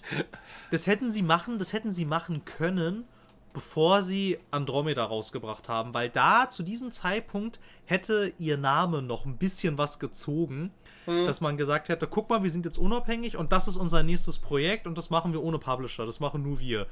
Aber inzwischen ist ja auch deren Name total verbrannt. Ja, leider, leider. Ne? Also ich glaube, da kommt nichts mehr. Ich, hab, ich hatte jetzt heute, hatte ich erst gelesen, dass, dass das Produzententeam von Dragon Age 4 ähm, entlassen wurde. Mhm. Also ja. das, der nächste Autounfall bahnt sich an. Oh Gott. Dragon Age 4 wurde ja inzwischen auch schon zweimal neu gestartet in der Entwicklung. Also ja, ne? Yikes. Also falls, falls das noch rauskommt, glaube ich, war es das letzte, was man von denen gesehen hat. Ich kann mir ehrlich gesagt nicht mehr vorstellen, wie lange EA das da noch irgendwie. Naja, egal. Egal, egal, ist nicht mein Problem. ist nicht meine Firma. Hm. Ah, so. Ähm. Ja, äh, hast du eigentlich jetzt noch was, was dir auf der Seele brennt, was dich, was dich nervt, was raus muss, Philipp? Muss was raus? Ah, nee, nicht so wirklich gerade eigentlich, glaube ich. Krass. Genug, ich, genug gemeckert vielleicht sogar. Ich weiß nicht, bringst du vielleicht noch was an, um nochmal ähm, bei, mir, bei mir das Feuer zu entzünden? Ich könnte dazu übergehen, was ich mir für die Zukunft mehr wünschen würde. Und ich habe so auch die leise Hoffnung, dass es da vielleicht so ein bisschen hingehen könnte ich wünsche mir ganz an sich einfach fokussiertere Spiele. So, ne? Irgendwie, dann, dann, da würde dann auch viel rausfallen, was mich dann nervt, so an heutigen Sachen. Wenn du halt einfach hingehst und sagst, guck mal, jetzt zum Beispiel im Falle davon Wolfenstein Youngblood, wir wollen jetzt hier einen Spin-off machen zwischen Wolfenstein 2 und Wolfenstein 3, sofern es da noch kommen sollte. Und wir machen jetzt einfach hier so einen spaßigen, schnellen Shooter irgendwie, ne, der sonst halt nicht viel mehr sein will, halt so, so eine Art Lückenfüller und vielleicht auch nochmal ein bisschen ein bisschen Geld abzugreifen. So teuer wird er nicht gewesen sein, weil das grafisch und technisch genauso aussieht wie der Vorgänger. Ich nehme mal an, dass man da viel recyceln konnte. Und so. Aber stattdessen kriegst du halt irgendwie so einen Loot-Shooter mit Rollenspiel-Leveln. Und ich würde mir einfach wünschen, dass das ein bisschen zurückgeht. So, dass du dich halt hinsetzt und sagst, guck mal, wir wollen das machen und das machen wir auch. So ein bisschen wie das Ninja Theory mit Hellblade gemacht hat. Mhm, ja. Definitiv. So, halt, ja, mach ein Spiel und das macht eine Sache gut oder vielleicht so eine Handvoll Sachen wirklich gut. Und, und, und lass den Rest irgendwie, den, den, die, die, keine Ahnung, die komischen Minigames und die versammle deine Truppenspiele und solche Geschichten. Ja, diese Minigames sind ja schon zum Glück äh, zu einem Großteil inzwischen einigermaßen ausgestorben. Ja, ja, genau. Aber das war echt eine Plage, ey. Das war echt das war so schlimm. Das, das Allergeilste war dabei ja das allererste Watch Dogs. Ey, da war so viel Scheiße drin. Das war echt äh, ein, interessant, ein interessantes Spiel. Ja, aber wenn man sowas ja, rauslässt und keine Ahnung, irgendwelche so unnötigen Mechaniken, irgendwelche Rollenspielmechaniken, die kein Mensch braucht, so. Das würde keine sicherlich viel von dem, von dem Entwicklungsaufwand wegnehmen. Quasi Spiele vielleicht auch wieder ein bisschen billiger machen. Gleichzeitig aber mhm. von dem was am Ende quasi beim, was der, was der Spieler sieht und was der Spieler mag, nur ein paar Prozent weniger sein. Ja, vermutlich.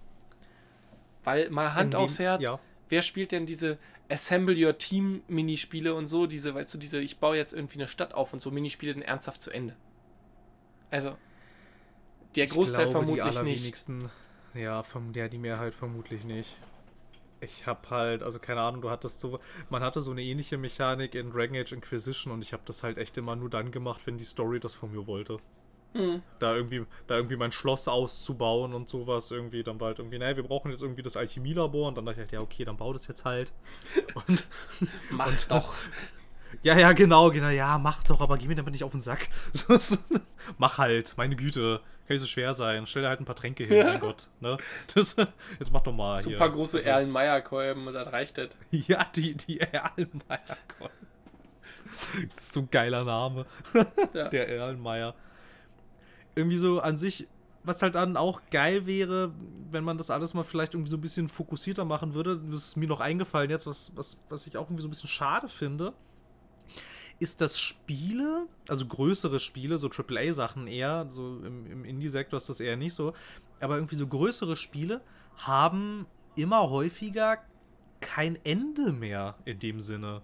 So, die hören einfach nicht auf. Mhm. Wenn du dann, wenn du dann sowas spielst wie Assassin's Creed Odyssey zum Beispiel und du bist dann mit der Story fertig, ist es mittlerweile so, da siehst du nicht mal mehr einen Abspann und kommst dann wieder in die Welt zurück, sondern da kommt einfach nur eine kurze Texteinblendung mit. Ja, du bist jetzt fertig mit der Story. Aber du kannst doch das, das, das, das, das, das, das, das, das, das, das, das, das und das machen, wenn du willst. Und mach doch mal das und mach doch das. Guck mal, hier ist noch ein Season Pass. Nimm doch den noch, da kannst du noch das, das, das, das, das, das, das, das, das und das machen. Und das ist irgendwie so, ich weiß nicht, ich finde das so schade irgendwie, weil mir das so ein bisschen das ähm, Erfolgserlebnis nimmt, dass ich jetzt hier was zu Ende gebracht habe. So, ne? Das ist irgendwie, ich weiß nicht. Ja, ich weiß nicht, weil ich dann- gerade nicht, ich spiele ja nicht so krasses Triple, nicht so krass wie Triple A wie du. Ähm, ich weiß nicht, es klingt auf jeden Fall sehr nervig. Ich bin ganz happy so mit dem, was ich spiele, dass das tatsächlich auch irgendwann vorbei ist. Also zum Beispiel ähm, Yakuza. ja, du hast halt den ja, Endfight. mhm. Der ist episch und dann ist er vorbei. Und das ist auch gut so. Ja. Ja. Weil jetzt auch mal im Ernst jetzt, ähm, wenn ich dann die Story fertig habe, in so einem, in sowas wie Assassin's Creed oder The Witcher hat das, The Witcher 3 hatte das auch gemacht. Die sagen dann beide am Ende, du kannst jetzt noch weiterspielen, wenn du möchtest. Bei The Witcher, also da passiert halt am Ende etwas sehr krasses, weshalb Dinge schwierig werden. Dann wirst du halt einfach nochmal vor die erste, äh, vor, vor die letzte Mission wieder zurückgesetzt. Aber jetzt mal ganz ehrlich, wenn ich damit durch bin, komme ich nicht nochmal zurück.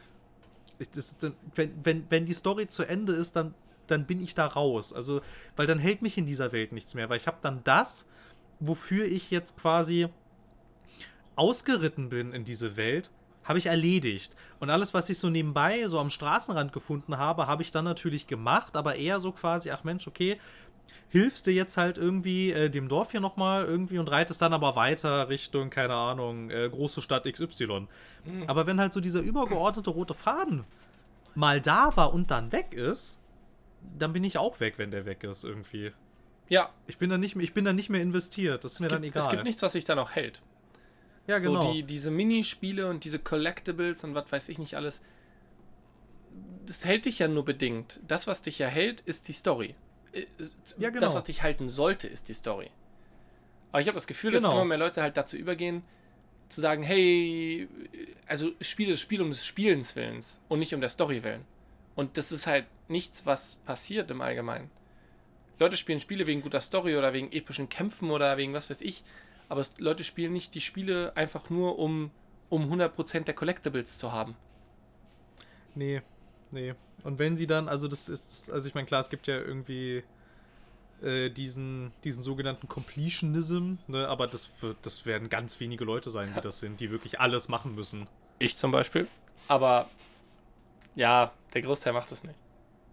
Ich meine, du siehst es ja dann auch an sowas wie äh, Steam-Errungenschaften oder ähm, an irgendwie so Xbox-Erfolgen und so. Das überwiegende Mehrteil, da kannst du es ja sogar messen, der überwiegende Mehrteil von den Leuten, die halt dann solche Spiele spielen, ähm, kriegen diese Erfolge nicht, dass sie alles gesammelt haben. Ja, na klar, das haben dann so ein, anderthalb Prozent oder vielleicht fünf Prozent nicht mal. Eher, eher Ja, so genau. anderthalb Prozent. Genau, und ich würde auch eher sagen, dass dann solche Sachen zum Beispiel, oh, das hatte hier, das hatte ich dir gestern, glaube ich, auch erzählt, Arkham Knight hatte das gemacht, Ja. ne? Die dann, die dann am Ende sagen, guck mal, das richtige Ende ist, wenn du den Riddler noch bekämpfst, weil ähm, dann passiert halt noch was und dann entspinnt sich da noch mal so eine kleine Geschichte um den Riddler. Und dann kommst du aber irgendwann an dem Punkt an, an dem du sagst, ja, irgendwie, der hat in allen seinen Rätseln, hat er Hinweise gefunden, wo sein Aufenthaltsort ist. Du müsstest jetzt mal alle Rätsel durchgehen. Dachte ich, ja gut, okay, dann mache ich jetzt halt die Riddler-Rätsel. Habe auf die Karte geguckt und habe gesehen, alles klar, ich habe fünf abgeschlossen von 280. Ist das euer Ernst? Und das war dann halt auch der, das war dann, das war dann nämlich so ein Moment, der mich nicht motiviert hat, weiterzumachen, sondern der, der, der, der mich motiviert hat zu sagen, Escape, zurück zum Desktop, YouTube, Batman Arkham Knight, True Ending, Enter, Ja. gucken. So, und dann habe ich das auch nie wieder angefasst. Weil ich, also, ich sammle doch hier nicht irgendwie 280 äh, Riddler-Trophäen Ja, das ist so ein. ein, einfach so ein krasser Timesync. So, das Ja. ist dasselbe wie was du meintest äh, hier mit, mit, Origin, äh, mit Assassin's Creed Origins. Oder was spielst du gerade? Hast du gespielt? Äh, Odyssey, war Odyssey. das. Genau. du kannst ein Level nicht weitermachen, wenn du nicht das richtige Level hast. Also du kannst quasi nicht zu dem nächsten Boss laufen, weil du instant stirbst. Weil du literally, oh ja, literally null Schaden machst. Und, und, und was ist denn das für ein dämlicher Timesync? Es ist doch nur, hey, verbringe mehr Zeit in unserem Spiel. Zwangsweise. Nicht, weil du es gut findest, sondern weil wir dich dazu zwingen. Ja, genau. Genau, und das Ding ist dann halt an dieser Stelle. Also, ich zwingen ist so ein schweres ja. Wort, aber ja. Naja, aber die Alternative wäre, das Spiel zu beenden und nicht weiterzuspielen. Ja. Also in gewisser Weise ist es dann ja schon ein Zwang. Wobei sie bei Assassin's Creed Odyssey ja sogar so geschickt in Anführungsstrichen waren, dass sie gesagt haben, äh, sogar mit so, einem, mit so einem kleinen Hinweisfenster, das dann eingeblendet wurde, hey, wenn ihr das hier ein bisschen zu lange dauert, dann geh doch mal in den Shop und kauft den XP-Booster. Kostet 10 Euro. Alter. Das ist also. Das ist so. What, Mann? Nee. Nee. Nee, bitte nicht. Das ist einfach nur, einfach nur ein dämlicher Timesync, der dafür designt ist, Geld dir aus der Tasche zu ziehen. Ja. Und da sind wir wieder bei Dingen, die uns nerven. Ja, warum verarschen uns alle? Ja. Warum? So, was soll, was soll denn das? Dasselbe mit, mit, mit irgendwie Day One DLCs und solchen Geschichten. Oder zum Beispiel, ich habe jetzt Dirt Rally, sehr gutes Spiel, macht viel Spaß. Auch die DLCs sind eigentlich ganz gut. Ich habe es quasi gekauft, bevor es veröffentlicht war und dann hieß es ja, du kriegst alle DLCs kostenlos. Jetzt heißt es, du kriegst alle DLCs der ersten Saison kostenlos. Das heißt, ich darf jetzt nochmal einen Season Pass für 20 Euro kaufen. Wo ich mir denke, Leute, dann sagt das doch von Anfang an. Dann nennt ihn genau. doch gleich Season genau. 1 Season Pass und nicht genau. Season Pass. So, ich fühle mich verarscht und ich würde mich zum Beispiel deutlich lieber, also ich würde, hätte, wäre deutlich entspannter. Ich überlege tatsächlich jetzt das Geld nicht auszugeben für den zweiten Season Pass für Dirt Rally. Was ich nicht machen würde, wenn man mir von Anfang an gesagt hätte, hey, es wird zwei geben, oder es wird drei geben, oder es wird zehn geben. I don't give a shit. Wenn ihr mir dafür noch entsprechend Content nachliefert, und das tun sie ja auch tatsächlich, dann bin ich im Zweifel auch bereit, das Geld in die Hand zu nehmen. Aber ich finde es einfach unglaublich mies, wenn ich, wenn, ich, wenn ich das lese, dieses Update lese und denke mir so, wollt ihr mich jetzt verarschen? Ja, genau. Genau, ähm, sowas, sowas ähnliches äh, gab es beim ersten Destiny nämlich auch. Da hatte ich mich auch mega dafür geärgert, weil das wurde vorher auch nicht kommuniziert. Und da stellte sich dann am Ende ja auch raus, dass das Spiel ja nach hinten raus irgendwie oder auch schon nach den ersten zwei Leveln eigentlich unglaublich repetitiv und inhaltsarm gewesen ist. Und dann hatte ich das halt so durchgespielt und hatte halt damals, es, es gab so nur für Konsole so 70 Tacken, ne? Und dann hieß es, guck mal, wir kündigen jetzt hier im Nachhinein noch, ne? Also im Nachhinein den Season Pass an. Der kostet dann nochmal 50 Euro.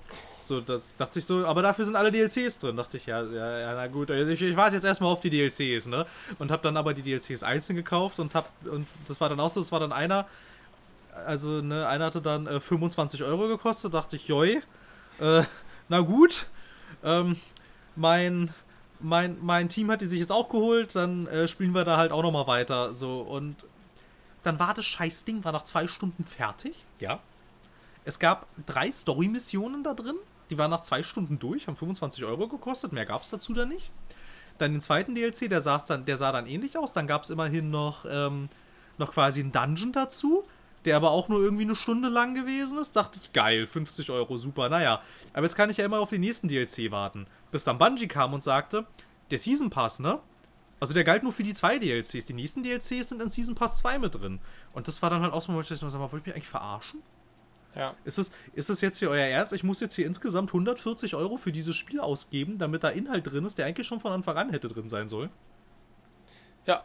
Und, also keine Ahnung, das ist. Äh es ist einfach es würde so viel angenehmer sein, wenn man sich nicht so verarscht fühlen würde die ganze Zeit. Wenn man nicht das Gefühl hätte, dass die Leute, also ich meine, man kann ja ehrlich sein, wenn die Entwicklung Geld kostet und du musst halt dafür auch Geld nehmen, dann ist das ja okay. So, aber was nicht okay ist, ist, wenn du halt einfach, also wirklich blatant verarscht wirst. So, wenn du. Ja, absolut. Wenn du, wenn du, wenn dir was einer erzählt wird und dann was anderes getan wird. Oder es wird dir was ja. erzählt und dann, dann windet man sich da so raus. Es ist einfach es hat Schmeckle, wie man so sagen würde. Ja, ja, absolut. Ein positives Beispiel dafür wäre für mich noch, um vielleicht auch was äh, Positivem zu enden, ja. ähm, wie das häufig in Rollenspielen gemacht wird. Zum Beispiel bei The Witcher 3 war das so oder bei Pillars of Eternity beim ersten auch. bei The Witcher 3 war ja von vornherein ja angekündigt, dass es nochmal zwei Story-Erweiterungen geben wird. Aber da war das halt auch zum Beispiel so, da kamen die, die kamen deutlich später als das Spiel. Hm. Wo man dann schon mal so das Gefühl hat, okay, ich bin mir jetzt nicht sicher, ob die das wirklich aus dem Spiel rausgekattet haben, weil da nochmal sehr viel Zeit ins Land gegangen ist, bis die erschienen sind. Und die dann auch zum Beispiel beide zusammen haben, glaube ich, 30 Euro gekostet und hatten dann aber beide DLCs gemeinsam dann nochmal fast so viel Spielzeit wie das Hauptspiel. Und dann 30 Euro, so würde ich sagen, das, das, ist schon in Ordnung. Das, das, das, das ist sogar fast schon ein bisschen zu wenig, ehrlich gesagt. An, an Geld, so, was man dafür bezahlen könnte. Da wäre mehr sogar auch ein bisschen, äh, wäre mehr sogar auch, auch in Ordnung gewesen. Und bei Pillars of Eternity dachten sie sich dann auch irgendwann am Ende nochmal so, nachdem das Spiel auch schon ein bisschen raus war, hey, irgendwie, wir wollten hier eigentlich noch diese eine Story im Spiel erzählen. Uns ist dann aber in der Entwicklungszeit ist uns dann, das wäre dann das nämlich zum Beispiel, seid ehrlich zu uns, uns ist dann in der Entwicklung irgendwann dafür ein bisschen das Geld ausgegangen. Jetzt haben wir aber mit dem Spiel so viel Geld eingenommen, dass wir diese Story nochmal erzählen könnten und würden die jetzt aber gerne größer erzählen, weil wir jetzt einfach mehr Geld und mehr Ressourcen zur Verfügung haben. Und haben dann auch nochmal ähm, ein Add-on rausgebracht, was dann auch nochmal zweigeteilt war. Das hieß dann The White, äh, The White March, glaube ich, 1 und 2. Die dann beide auch nochmal dann insgesamt eine Spielzeit hatten von irgendwie äh, 50 bis 70 Stunden und dann auch beide zusammen auch nochmal 50 Euro gekostet haben. Das ist okay für mich. So, ne, wenn du das irgendwie alles vernünftig kommunizierst und dann auch für das Geld, was du da bezahlst, einen entsprechenden Mehrwert kriegst. So, ich bin ja grundsätzlich auch gar nicht gar nicht gegen DLCs. Ich verstehe schon irgendwie, dass, dass, dass, dass die Entwickler, die ja auch alle davon ja auch nicht vergessen, profitorientierte Unternehmen sind und auch irgendwie gucken, dass sie am Leben bleiben müssen und so, dass die halt irgendwie versuchen, ihr Spiel nach Release halt, dass das dann nicht rausgestellt wird und jetzt hier ist es, sondern dass man da irgendwie versucht, da noch ein bisschen nachhaltiger Geld mit zu verdienen. Das ist für mich ist schon in Ordnung. Aber halt, sie sollen mich nicht belügen und betrügen und mich nicht und und irgendwie, ich mag das auch nicht, wenn dann von vornherein nicht alles kommuniziert wird. Und noch beschissener wird es dann so wie bei Destiny, wenn dann einfach mal gelogen wird. Mhm. So. Ja. Dann mach's richtig, ne? Mach's richtig und mach's ehrlich. Und dann ist es auch in Ordnung. So, ich hätte auch noch ein gutes Beispiel, was mir gerade so eingefallen ist. Jawohl. Äh, Life is Strange. Als es rauskam und man quasi das Spiel einfach sich alle Episoden, klar, ist jetzt kein klassischer Season Pass, aber die waren extrem transparent so. In meinen Augen. Ähm, so, hier kauf jetzt diesen Season Pass, dann kriegst du alle Episoden, wenn sobald sie rauskommen. Das hat alles funktioniert. Ich hatte keinen. Bei, ja. Ja, bei Life is Strange. Ich hatte keinen, ja, ja, jetzt genau. doch nicht, oder jetzt vielleicht so halb, oder bla, oder Kirch. Ja. Was ich tatsächlich bei Life is Strange schon sogar noch ganz geil fand, das äh, haben ja Episodenentwickler irgendwann gelassen. Du konntest ja die Episoden sogar einzeln kaufen. Ja. Du musstest ja gar nicht den Season Pass kaufen. Bei Telltale war das ja irgendwann so, dass die gesagt haben, ja, wir bringen das episodisch raus. Du musst aber von Anfang an schon die Katze im Sack kaufen, wo ich dann auch so dachte, das finde ich jetzt nicht so geil, ehrlich gesagt. Also, ich hätte dann schon gerne irgendwie die Möglichkeit oder dann äh, irgendwie zu gucken, dass wenn das dann irgendwie doch nichts wird, wie das dann ja auch bei der letzten The Walking Dead Staffel gewesen ist, wo das dann ja echt in der Schwebe hing und das ja kurzzeitig wirklich so aussah, als hätte ich da jetzt Geld in den Sand gesetzt, weil ich die Episoden nicht einzeln kaufen konnte. Mhm. So, ne? Das dann bei Life is Strange war das dann wiederum, ist mir auch positiv aufgefallen, dass ich die Episoden einzeln kaufen kann. Das fand ich auch sehr geil. Und sie haben ja dann sogar, nachdem die zweite Episode rausgekommen ist, war die erste ja kostenlos. Ja, genau. Genau, das war, das fand ich super angenehm, super transparent. Das hat gut funktioniert. Ja, absolut. Absolut. Solche Entwickler sollte es häufiger geben. Ja, don't not. I love them. Ja, wobei alles, was sie abseits von Life is Strange machen, immer nur so hey, hey. ne, Philipp, Philipp, ich weiß, ich weiß. Also bei Remember, Remember Me kommen toll. wir. Ja, ja. Ja, ja, ich, ich, ich glaube, da kommt. Ja, ich weiß nicht, vielleicht, vielleicht muss ich es mir doch nochmal anschauen. Aber jetzt mal im Ernst. Hast du Vampyr gespielt? Nein, ich habe ich hab nur gehört, dass Vampyr, Vampyr sehr interessant sein sollte. Ja, wenn du mal Vampyr gespielt hättest, dann wäre dir auch aufgefallen, dass das Spiel irgendwie gar nicht so geil ist. Aber Remember Me. Ja, Remember, ja, ja, ich weiß, ich muss glaube ich nochmal reingucken. Keine Ahnung. Ich bin ja, ich bin ja sehr gespannt irgendwie, ähm, weiß nicht, ja, Dortmund irgendwie, die haben, die haben so ein bisschen jetzt irgendwie äh, einen Platz in meinem Herzen gefunden irgendwie. Ähm, Da bin ich auch gespannt äh, auf das, was sie jetzt ähm, nach Life is Strange machen. Dieses irgendwie, wie ist denn das? Twin Mirrors oder so? Da machen die so eine Art äh, Twin Peaks als, ähm, als Krimi-Adventure. Da bin, da Ja, bin ich ich tatsächlich sehr gespannt drauf. Ja. Irgendwie, wie das, da, wie, wie das da wird. Ich kann mir noch nicht so richtig was drunter vorstellen. Ich freue mich schon auf den ersten Moment, in dem geil ich aus. mich im Schrank verstecken muss. um mal, Da wird das um mal die sofort Brücke gelöscht. zum Anfang zu schlagen. Sofort gelöscht. Nein, ich will mich nicht mehr in Schränken verstecken. Alt F4 Das und hat- deinstallieren bitte. das hat halt einmal sehr effektiv bei Amnesia funktioniert und dann haben das sich alle abgeschaut. Bei Outlast war es auch relativ gut.